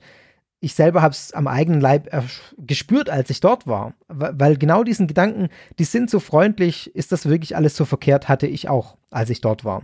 Wenn man sich dann aber theoretisch damit beschäftigt, dann ja, kriegt man eben ein breiteres Bild. Es ist eben nicht nur eine Perspektive, die äh, man auf eine Gemeinschaft haben sollte. Und natürlich, ich kann Mareike auch verstehen, wenn sie sagt, sie will, dass das Bild nicht von Abtrünnigen in ihrer Sprache geprägt wird, sondern eben ein objektives Bild, sofern man ein objektives Bild haben kann. Aber natürlich sind auch Ausgestiegene eben ein Bild dieser Gemeinschaft und ein, finde ich, auch wichtiges Bild dieser Gemeinschaft. Man muss diese Berichte sich anhören, wenn man ein komplettes Bild kriegen muss, weil sonst hat man auch nur die eine Perspektive von drinnen. Das ist ja auch nicht richtig. Also gerade diese Freundlichkeit, das funktioniert natürlich auch alles, solange man selbst kein Abtrünniger ist, solange man selbst in der Gemeinschaft ist. Ich habe einen Medienbericht gelesen von einer Frau, ich weiß nicht mehr in welcher, in welchem Magazin war das, das Weiß-Magazin oder so, ich weiß es nicht mehr genau. Ich glaube nicht, keine Ahnung, ist auch egal. Jedenfalls schreibt diese Frau, ihre Mutter sei zu den Zeugen Jehovas gekommen und das sei alles halb so wild aus ihrer Sicht und sie sehe darin kein Problem, weil sich ihre Mutter jetzt auch nicht zum Negativen verändert habe.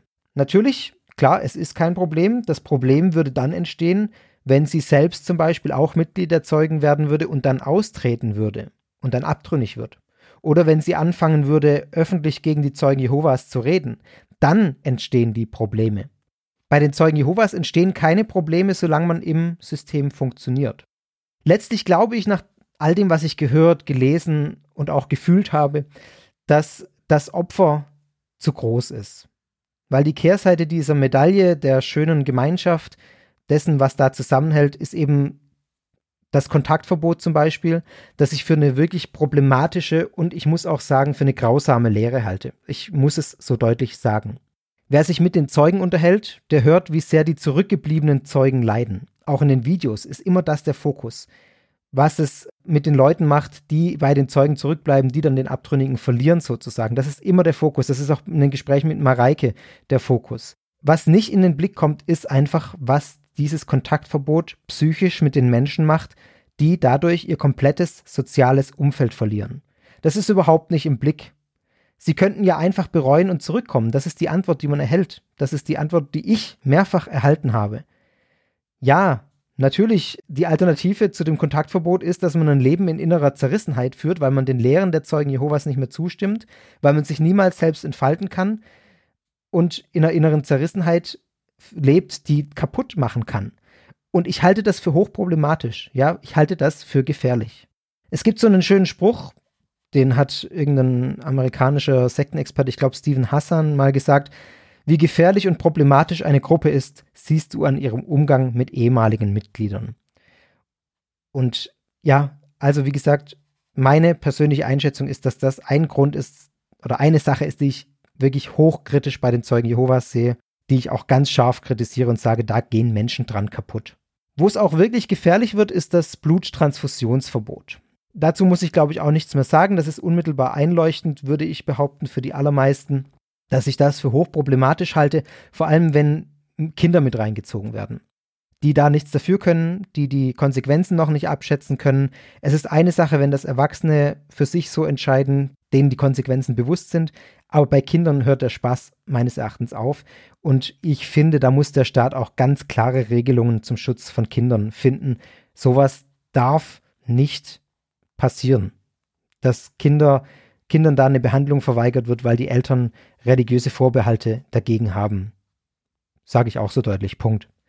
Mareike spricht hier davon, dass es alles freiwillig ist. Und für mich ist das, wenn ich ganz ehrlich bin, in vielen Bereichen nicht mehr ersichtlich. Natürlich, klar, der Eintritt und der Austritt, der ist freiwillig. Formal freiwillig, sage ich mal. In Gesprächen mit den Zeugen Jehovas wird das auch immer wieder betont. Also das ist auch was, was jetzt noch gar nicht durchkam, aber was gerade in der Versammlung auch betont wurde, als ich mit den Leuten dort geredet habe. Schau es dir an, schön, dass du da bist. Hier ist alles kein Zwang, wir sind alles sehr offen guck, ob es was für dich ist. Wenn nicht, dann, dann nicht, aber wäre schön, wenn. Also diese Freiwilligkeit, das Offene, das wird immer sehr, sehr betont. Natürlich wissen sie um ihr Bild in der Öffentlichkeit und ich glaube, dass das auch ein Grund ist, warum sie es so betonen. Ich würde zurückfragen.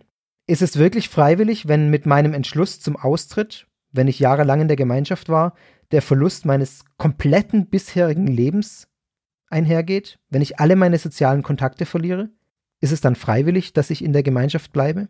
Ist es freiwillig, wenn ich alles, was mir lieb und teuer ist, verliere, weil ich mich entscheide, mein Leben durch eine Bluttransfusion zu retten oder das Leben meiner Kinder durch eine Bluttransfusion zu retten? Wenn ich dann alles verliere, ist das freiwillig? Ich habe da enorme Anfragen, ihr hört es deutlich raus aus den rhetorischen Fragen.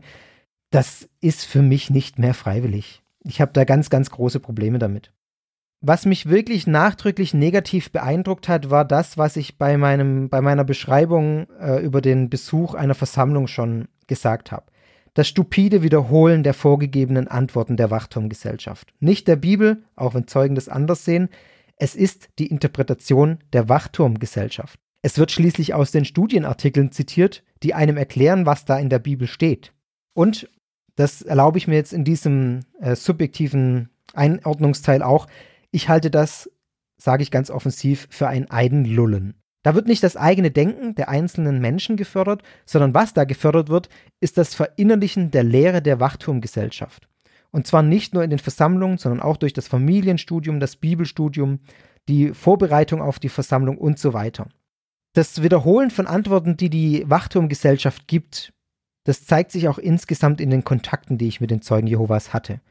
Ich war, beziehungsweise ich bin noch ähm, in einer Facebook-Gruppe für Zeugen Jehovas. Äh, Habe ich mich auch offiziell als Interessierter geäußert, also äh, ge geoutet und ja, mich jetzt nicht als Zeuge Jehovas versteckt, aber da dürfen auch Interessierte an der Gemeinschaft rein. Das war ich ja oder bin ich, deswegen ja, habe ich das ganz offengelegt und habe da mitgelesen, ganz viel über die letzten inzwischen Monate. Und wenn ich dort eine Frage gestellt habe, das habe ich ein, zwei Mal getan, dann kam als erstes immer die Antwort, schau auf die Webseite. Oder es kamen gleich Links zu den entsprechenden Artikeln auf, einer, auf der Webseite. Das wird auch unter anderen äh, ja, Beiträgen ersichtlich, wenn ich mir das so angeguckt habe. Immer wieder wird man auf die Webseite verwiesen, wenn man Fragen stellt. Und wenn nicht ein Verweis auf die Webseite kommt, dann kommt eigentlich immer genau die Antwort, die wird rezitiert, die auf der Webseite steht. Also wenn man dann doch auf die Webseite geht und sich das anguckt, da steht genau das, was da, was da geantwortet wird. Und ich habe es so gehandhabt, dass ich absichtlich mehreren Zeugen in ganz unterschiedlichen Situationen genau die gleichen Fragen gestellt habe. Also wirklich exakt die gleichen Fragen, um zu gucken, was für Antworten kommen denn da. Und ich habe immer die gleiche Antwort bekommen. Und zwar genau die, die ich auch online nachlesen konnte auf der Webseite. Das heißt, ich hätte die Frage gar nicht stellen brauchen, denn ich hätte sie mir ja selbst beantworten können, indem ich auf die Webseite gegangen wäre. Und ich finde, das steht wunderbar für Folgendes, nämlich, dass nicht zählt, was der Einzelne denkt. Das musste ich in meinen Begegnungen, wenn ich es wirklich wissen wollte, richtig gehend rauspressen. Also wie in der einen Begegnung, als ich gefragt habe, was mit mir in Hamageddon passiert. Da musste ich wirklich darauf bestehen, dass er mir jetzt sagt, was er glaubt. Und sonst wird immer darauf verwiesen, was die Wachturmgesellschaft sagt, was auf der Webseite steht. Also man könnte es vielleicht zusammenfassen mit dem Satz, den ich jetzt hier mal in den Raum stelle. Selbstständiges Denken wird durch automatisiertes Rezitieren vorgegebener Antworten ersetzt. Das ist für mich ja ein hochproblematisches Vorgehen. Es ist natürlich keine Gehirnwäsche in dem Sinn, wie jetzt, äh, was jetzt auch Mareike gesagt hat. Und ich glaube, diese Vorstellung von Gehirnwäsche ist sowieso eine, eine schwierige, weil Gehirnwäsche ein sehr, also man hat ein klares Bild vor Augen, aber letztlich sind die Mechanismen viel komplizierter als dieses Bild, was man da vor Augen hat. Ich glaube, da mache ich mal eine eigene Folge drüber. Es gibt da verschiedene Modelle, die da ganz klar aufschlüsseln, was da alles dazugehört zu Gehirnwäsche in Anführungszeichen und ähm, ja, dieses Ausschalten des selbstständigen Denkens, was ich hier ehrlich gesagt ganz deutlich sehe, durch die Art, wie umgegangen wird mit den Texten der Wachturmgesellschaft, durch die Art, wie man sich darauf vorbereitet, wie es in Versammlung abläuft, ist es für mich ja ganz klar ersichtlich, dass es ein Faktor ist, der zu diesem ja, Zurückfahren des eigenständigen Denkens führt. Dass es dabei bei dem Ganzen nicht um die Bibel geht, wie die Zeugen Jehovas sagen, sondern im Prinzip um die Lehren der Wachturmgesellschaft, das sieht man meines Erachtens an dem fatalen Umgang mit der Bibel. Ihr habt gemerkt, ich habe jetzt bisher nicht theologisch argumentiert und ich werde es auch auf ein Minimum halten, weil es mir, mir wichtig ist, dass ihr das nicht nachvollziehen könnt aus einer christlich-theologischen Sicht, die ich habe, sondern dass ihr es nachvollziehen könnt aus einer menschlichen Sicht, die ich auch habe und die mir die, die meine Kritik an den Zeugen Jehovas auslöst. Ich glaube, das wird deutlich, dass ich hier nicht aus einer christlichen Warte heraus die Zeugen Jehovas äh, kritisiere. Es ist mir völlig Mumpe, ob die äh, die Trinität akzeptieren. Es ist mir völlig wurscht, ob die sagen, Jesus ist am Kreuz gestorben oder an dem Pfahl. Das sind alles keine problematischen Lehren. Die sind anders als das, das ich glaube. Das ist aber nicht problematisch. Man kann sagen, ich glaube nicht an die Trinität. Man kann sagen, ich glaube nicht an Gott und trotzdem ein äh, schönes, unproblematisches, wunderbares, gewinnbringendes Leben für alle führen. Das ist nicht der Punkt. Aber an einem Punkt möchte ich jetzt kurz ein bisschen theologisch werden. Und zwar, weil es den Zeugen Jehovas selber wichtig ist, dass sie sagen, sie, ihnen geht es um die Bibel. Es geht aber letztlich um die Lehren der Wachturmgesellschaft und das sieht man an meines Erachtens am fatalen Umgang mit der Bibel, den die Zeugen Jehovas praktizieren. Es ist nämlich so, dass die Auslegung der Texte bzw. Verse in aller Regel so erfolgt, dass man ein Thema hat. Es wird ein Thema vorgegeben, zum Beispiel das Thema Bluttransfusionen, jetzt als eines von vielen Themen.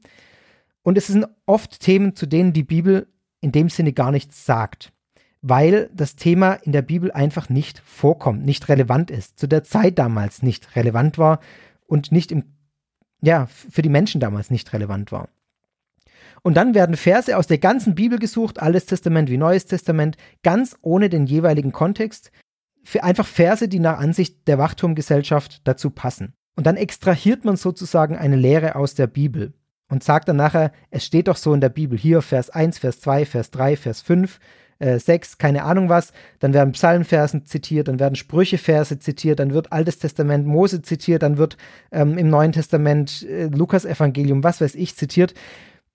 Ja, natürlich stehen viele Dinge, die die Zeugen Jehovas behaupten, so in der Bibel, aber sie meinen oft einen völlig, völlig anderen Kontext als den, in den die Zeugen Jehovas es dann setzen da, da meine ich nicht mal historisch kritisch. Also das ist nicht mal ein historischer Blick auf die Bibel, wo ich sage, das ist in der damaligen Zeit so nicht gemeint, sondern das ist auch rein innerbiblisch.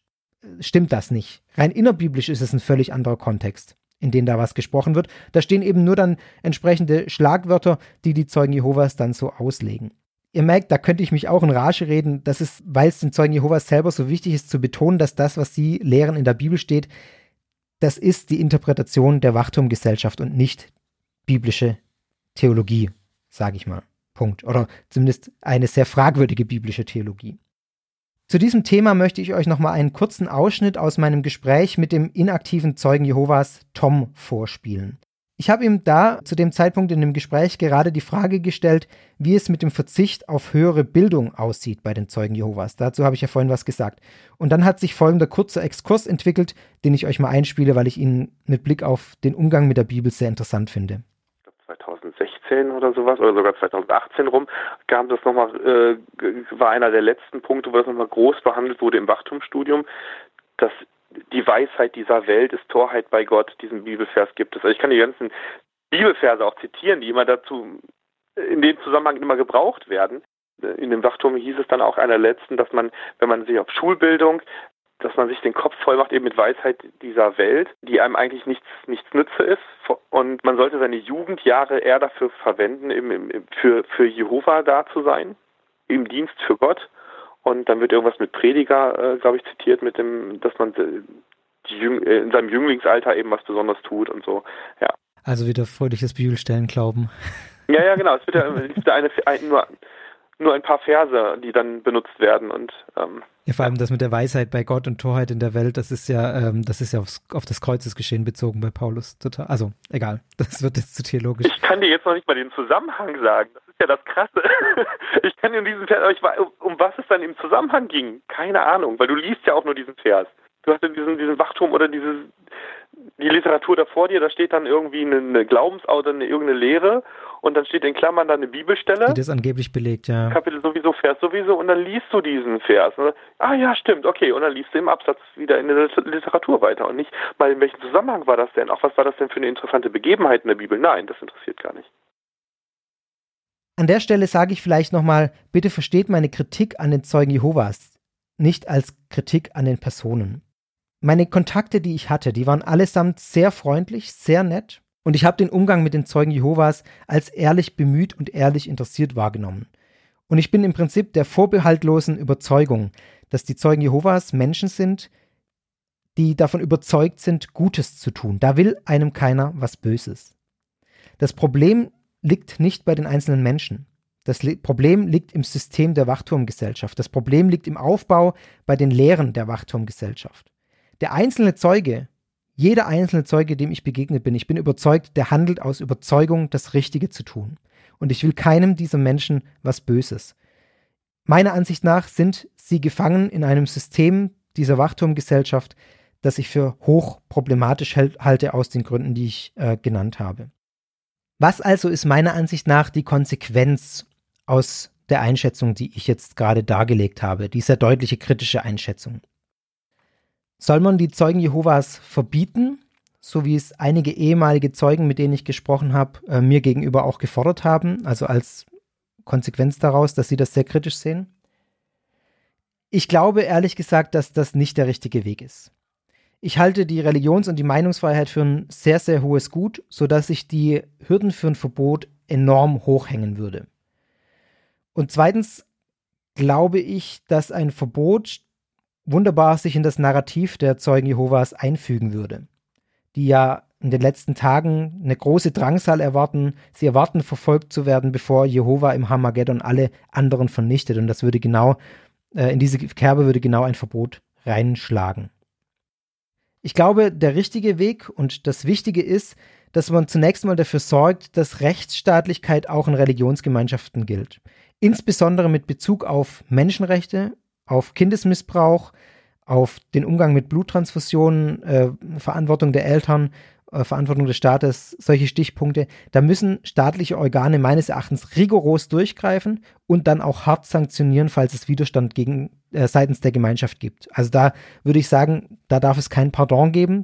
Da muss sich jede Gemeinschaft, die in unserem Staat agiert, auch an diese Regeln halten. Und dann natürlich Bildung und Aufklärung als zwei große Stichworte. Ich glaube, dass Aufklärung über destruktive Gruppen oder problematische Gemeinschaften das A und O ist. Das ist auch eine wesentliche Motivation, aus der heraus ich diesen Podcast mache. Und ich glaube, dazu bräuchte es jetzt diesen letzten Block der Einschätzung gar nicht unbedingt. Also den hättet ihr oder könntet ihr komplett überspringen, denn ja, allein schon die Darstellung der Lehren und Zeugen Jehovas, wie ich es getan habe, finde ich, sprechen eine sehr deutliche Sprache. Und wenn man mit einem gesunden Menschenverstand und einem kritischen äh, Denken daran geht, dann kann man seine eigenen Schlüsse ziehen. Dann braucht man meine Einschätzung nicht mehr. Sind die Zeugen Jehovas also eine Sekte? Sie selber bezeichnen ja die anderen christlichen Kirchen als Sekte. Das ist auch offizielle Sprache bei den Zeugen Jehovas. Und sie weigern sich dagegen, selbst als eine bezeichnet zu werden. Natürlich muss man sagen, im klassischen Sinne der Abspaltung handelt es sich bei den Zeugen Jehovas um eine Sekte. Das an sich ist ja aber noch nicht problematisch, denn jeder darf sich abspalten, jeder darf Sonderlehren vertreten, so viel er will. Das ist ja noch kein Problem an sich. Ich sehe aber bei den Zeugen Jehovas, das muss ich ehrlich sagen, so viele Mechanismen im Gange, soziologische Mechanismen, psychologische, dass ich hier tatsächlich von einer destruktiven Gruppe sprechen würde. Das heißt, auf den Punkt gebracht, die Zeugen Jehovas bergen meiner Ansicht nach das Potenzial, Menschen kaputt zu machen. Warum, habe ich aufgezeigt. Ich habe noch einen äh, Artikel eines Religionswissenschaftlers gefunden, der die Zeugen Jehovas ja empirisch auch untersucht hat mit Interviews, und der auch zu einem Schluss kommt, den ich euch nicht vorenthalten möchte. Der Religionswissenschaftler heißt Reik Zillmann. Ähm, ich verlinke euch den Artikel auch in den Show Notes. Und da lese ich euch mal einen kurzen Absatz daraus vor. Im Gegensatz zur Einschätzung in populärwissenschaftlichen Publikationen kann religionswissenschaftlich eine allgemeine, totale Kontrolle der Religionsgemeinschaft über ihre Mitglieder nicht festgestellt werden. In vielen Konfliktbereichen zwischen aktiven oder ausgetretenen Mitgliedern und der Religionsgemeinschaft kommt es zu differenzierten Konfliktbewältigungsstrategien. Diese zeigen deutlich, dass der Handlungsspielraum der Mitglieder entgegen älteren und tendenziösen Darstellungen enorm weit ist. Die unterschiedlichen Bewältigungsstrategien und die verschiedenen Lösungsansätze der Mitglieder in zentralen Lebens- und Glaubensfragen lassen darauf schließen, dass die oftmals behauptete Einflussnahme der Religionsgemeinschaft nicht umfänglich zum Tragen kommt. Er sagt im Prinzip was, was ich auch nochmal wichtig finde zu betonen. Natürlich ist es so, dass das, was ich gesagt habe, nicht für alle Menschen gilt, die Zeugen Jehovas sind. Das kam, glaube ich, auch schon durch. Es gibt viele, die ohne Probleme in der Gemeinschaft leben. Es gibt viele, die sich arrangieren, auch mit ihren Zweifeln, die ihren Umgang finden. Menschen, kann man vielleicht sogar sagen, denen die Gruppe letztlich gut tut, die denen Halt bietet. Menschen auch, die ja sich mit diesem Kontaktverbot mit Abtrünnigen irgendwie arrangieren und ihre Wege da drumherum finden. Aber ich würde doch sagen, die, die Frage ist, wie viele müssen darunter leiden, damit es eine problematische Gruppe wird. Und ich würde sagen, angesichts der Fülle dessen, was so viele ehemalige erzählen über ihre Verzweiflung, über ihre Not, über ihre Gedanken an Suizid nach dem Ausstieg, ja, weil sie alles verloren haben. Angesichts all dessen kann ich nicht anders zu dem Schluss kommen, zu sagen, ich halte das für hochproblematisch. Und auch der Religionswissenschaftler Reik Zillmann, der das nochmal stark macht, dass dieser Einfluss der Wachturmgesellschaft nicht so stark sei, wie oft behauptet wird, anhand seiner empirischen Studien hat er das festgestellt. Ja, wie gesagt, das, in, in dieser Pauschalität ist es sicher falsch zu sagen, dass es, ähm, dass es ein totaler, kompletter Einfluss ist. Aber auch der Religionswissenschaftler ähm, bringt noch ein paar weitere Sätze und spricht da dann zum Beispiel, dass die Wachturmgesellschaft sich weiterhin extrem von der Welt abgrenzt, ein hohes Maß an Einfluss bis in die Intimsphäre ihrer Mitglieder ausübt und Deutlich werde auch, dass die Religionsgemeinschaft der Zeugen Jehovas eine hohe soziale Kontrolle auf ihre Mitglieder ausübt. Das macht sich vor allem im Bereich von Ehe und Familie bemerkbar. Es ist ein weiteres Bild, ein weiterer Mosaikstein, den ich euch hier hinlege. Und ich glaube, dass ihr euch nach dieser Folge, so hoffe ich zumindest, ein ganz guten eigenes Bild machen könnt. Versucht auch meine Meinung nicht als bare Münze zu nehmen. Ich habe begründet, warum ich so denke, wie ich denke macht euch ein eigenes Bild. Da unterstreiche ich, was Mareike gesagt hat, die aktive Zeugin Jehovas. Lest weiter, lest über die Zeugen Jehovas, geht hin, redet mit den Zeugen Jehovas, wenn euch das Thema interessiert, informiert euch weiter. Was ich euch jetzt hier im letzten Abschnitt gezeigt hab, äh, aufgezeigt habe, ist ganz klar meine persönliche Einschätzung dieser Gruppe.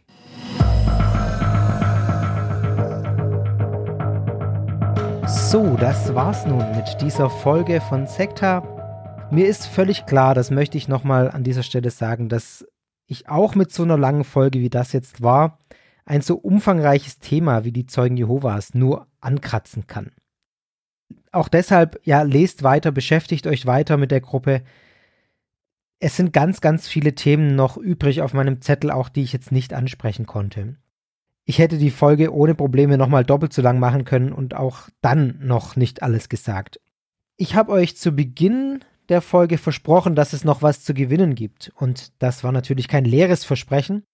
Oliver Wolschke, hat ein Buch geschrieben. Das Buch heißt Jehovas Gefängnis. Dankenswerterweise hat der Riva Verlag, in dem dieses Buch erschienen ist, mir drei Exemplare zur Verlosung bereitgestellt. Und das ist das, was ihr gewinnen könnt. Es lohnt sich auch, das Buch sich anzuschaffen und zu lesen, aber ihr könnt es ja erstmal versuchen, hier in der Verlosung zum Zuge zu kommen.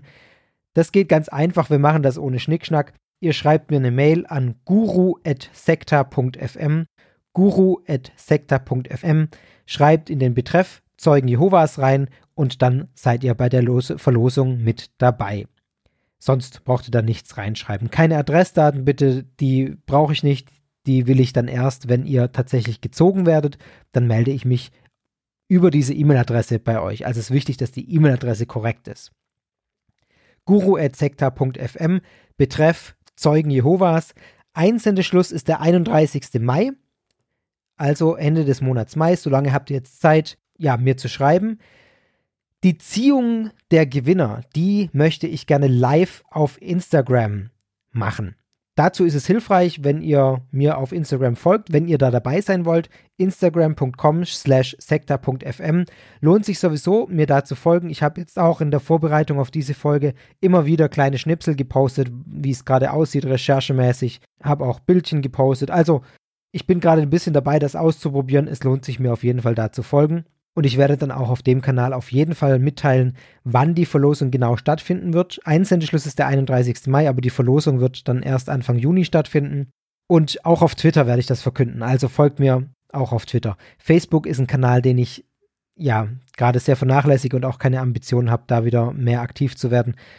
Dann habe ich noch was für euch zur Ankündigung. Und zwar wird es zwei Sonderfolgen geben in den nächsten beiden Wochen. Ich habe die Gespräche mit Oliver Wolschke und Tom, von denen ihr jetzt Ausschnitte gehört habt, aufgezeichnet, äh, werde die nochmal aufbereiten und dann euch als jeweils eine Sonderfolge im Abstand von einer Woche jeweils nochmal präsentieren, sodass ihr die nächsten beiden Wochen auf jeden Fall nochmal Futter habt in eurem Podcatcher von Sekta und da dann die Gespräche in voller Länge nachhören könnt. Sehr interessante Gespräche. Wie gesagt, ich konnte gar nicht alle Aspekte hier unterbringen, aber da habt ihr noch mal ein bisschen mehr Material. Ja, und sonst sage ich noch zwei Dinge. Zum einen erzählt weiter von Sekta. Ich freue mich immer sehr über Bewertungen bei iTunes zum Beispiel. Ich freue mich immer sehr, wenn ich merke oder sehe oder höre, dass ich in anderen Formaten weiterempfohlen werde. Das freut mich sehr und ermuntert mich sehr weiterzumachen.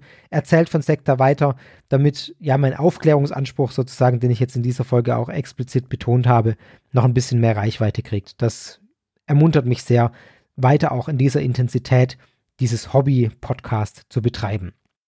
Immer wieder bekomme ich auch die Frage, wie man mich unterstützen kann, also in ähm, finanzieller Hinsicht.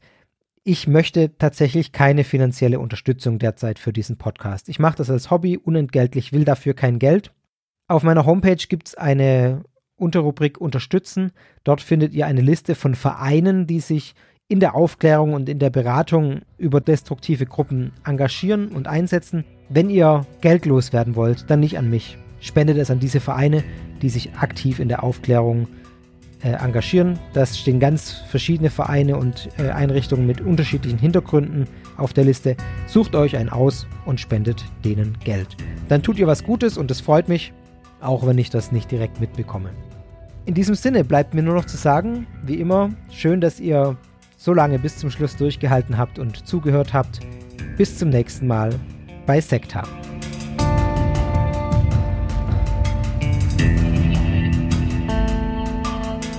Das war Sekta, der Podcast über Sekten und religiöse Sondergemeinschaften.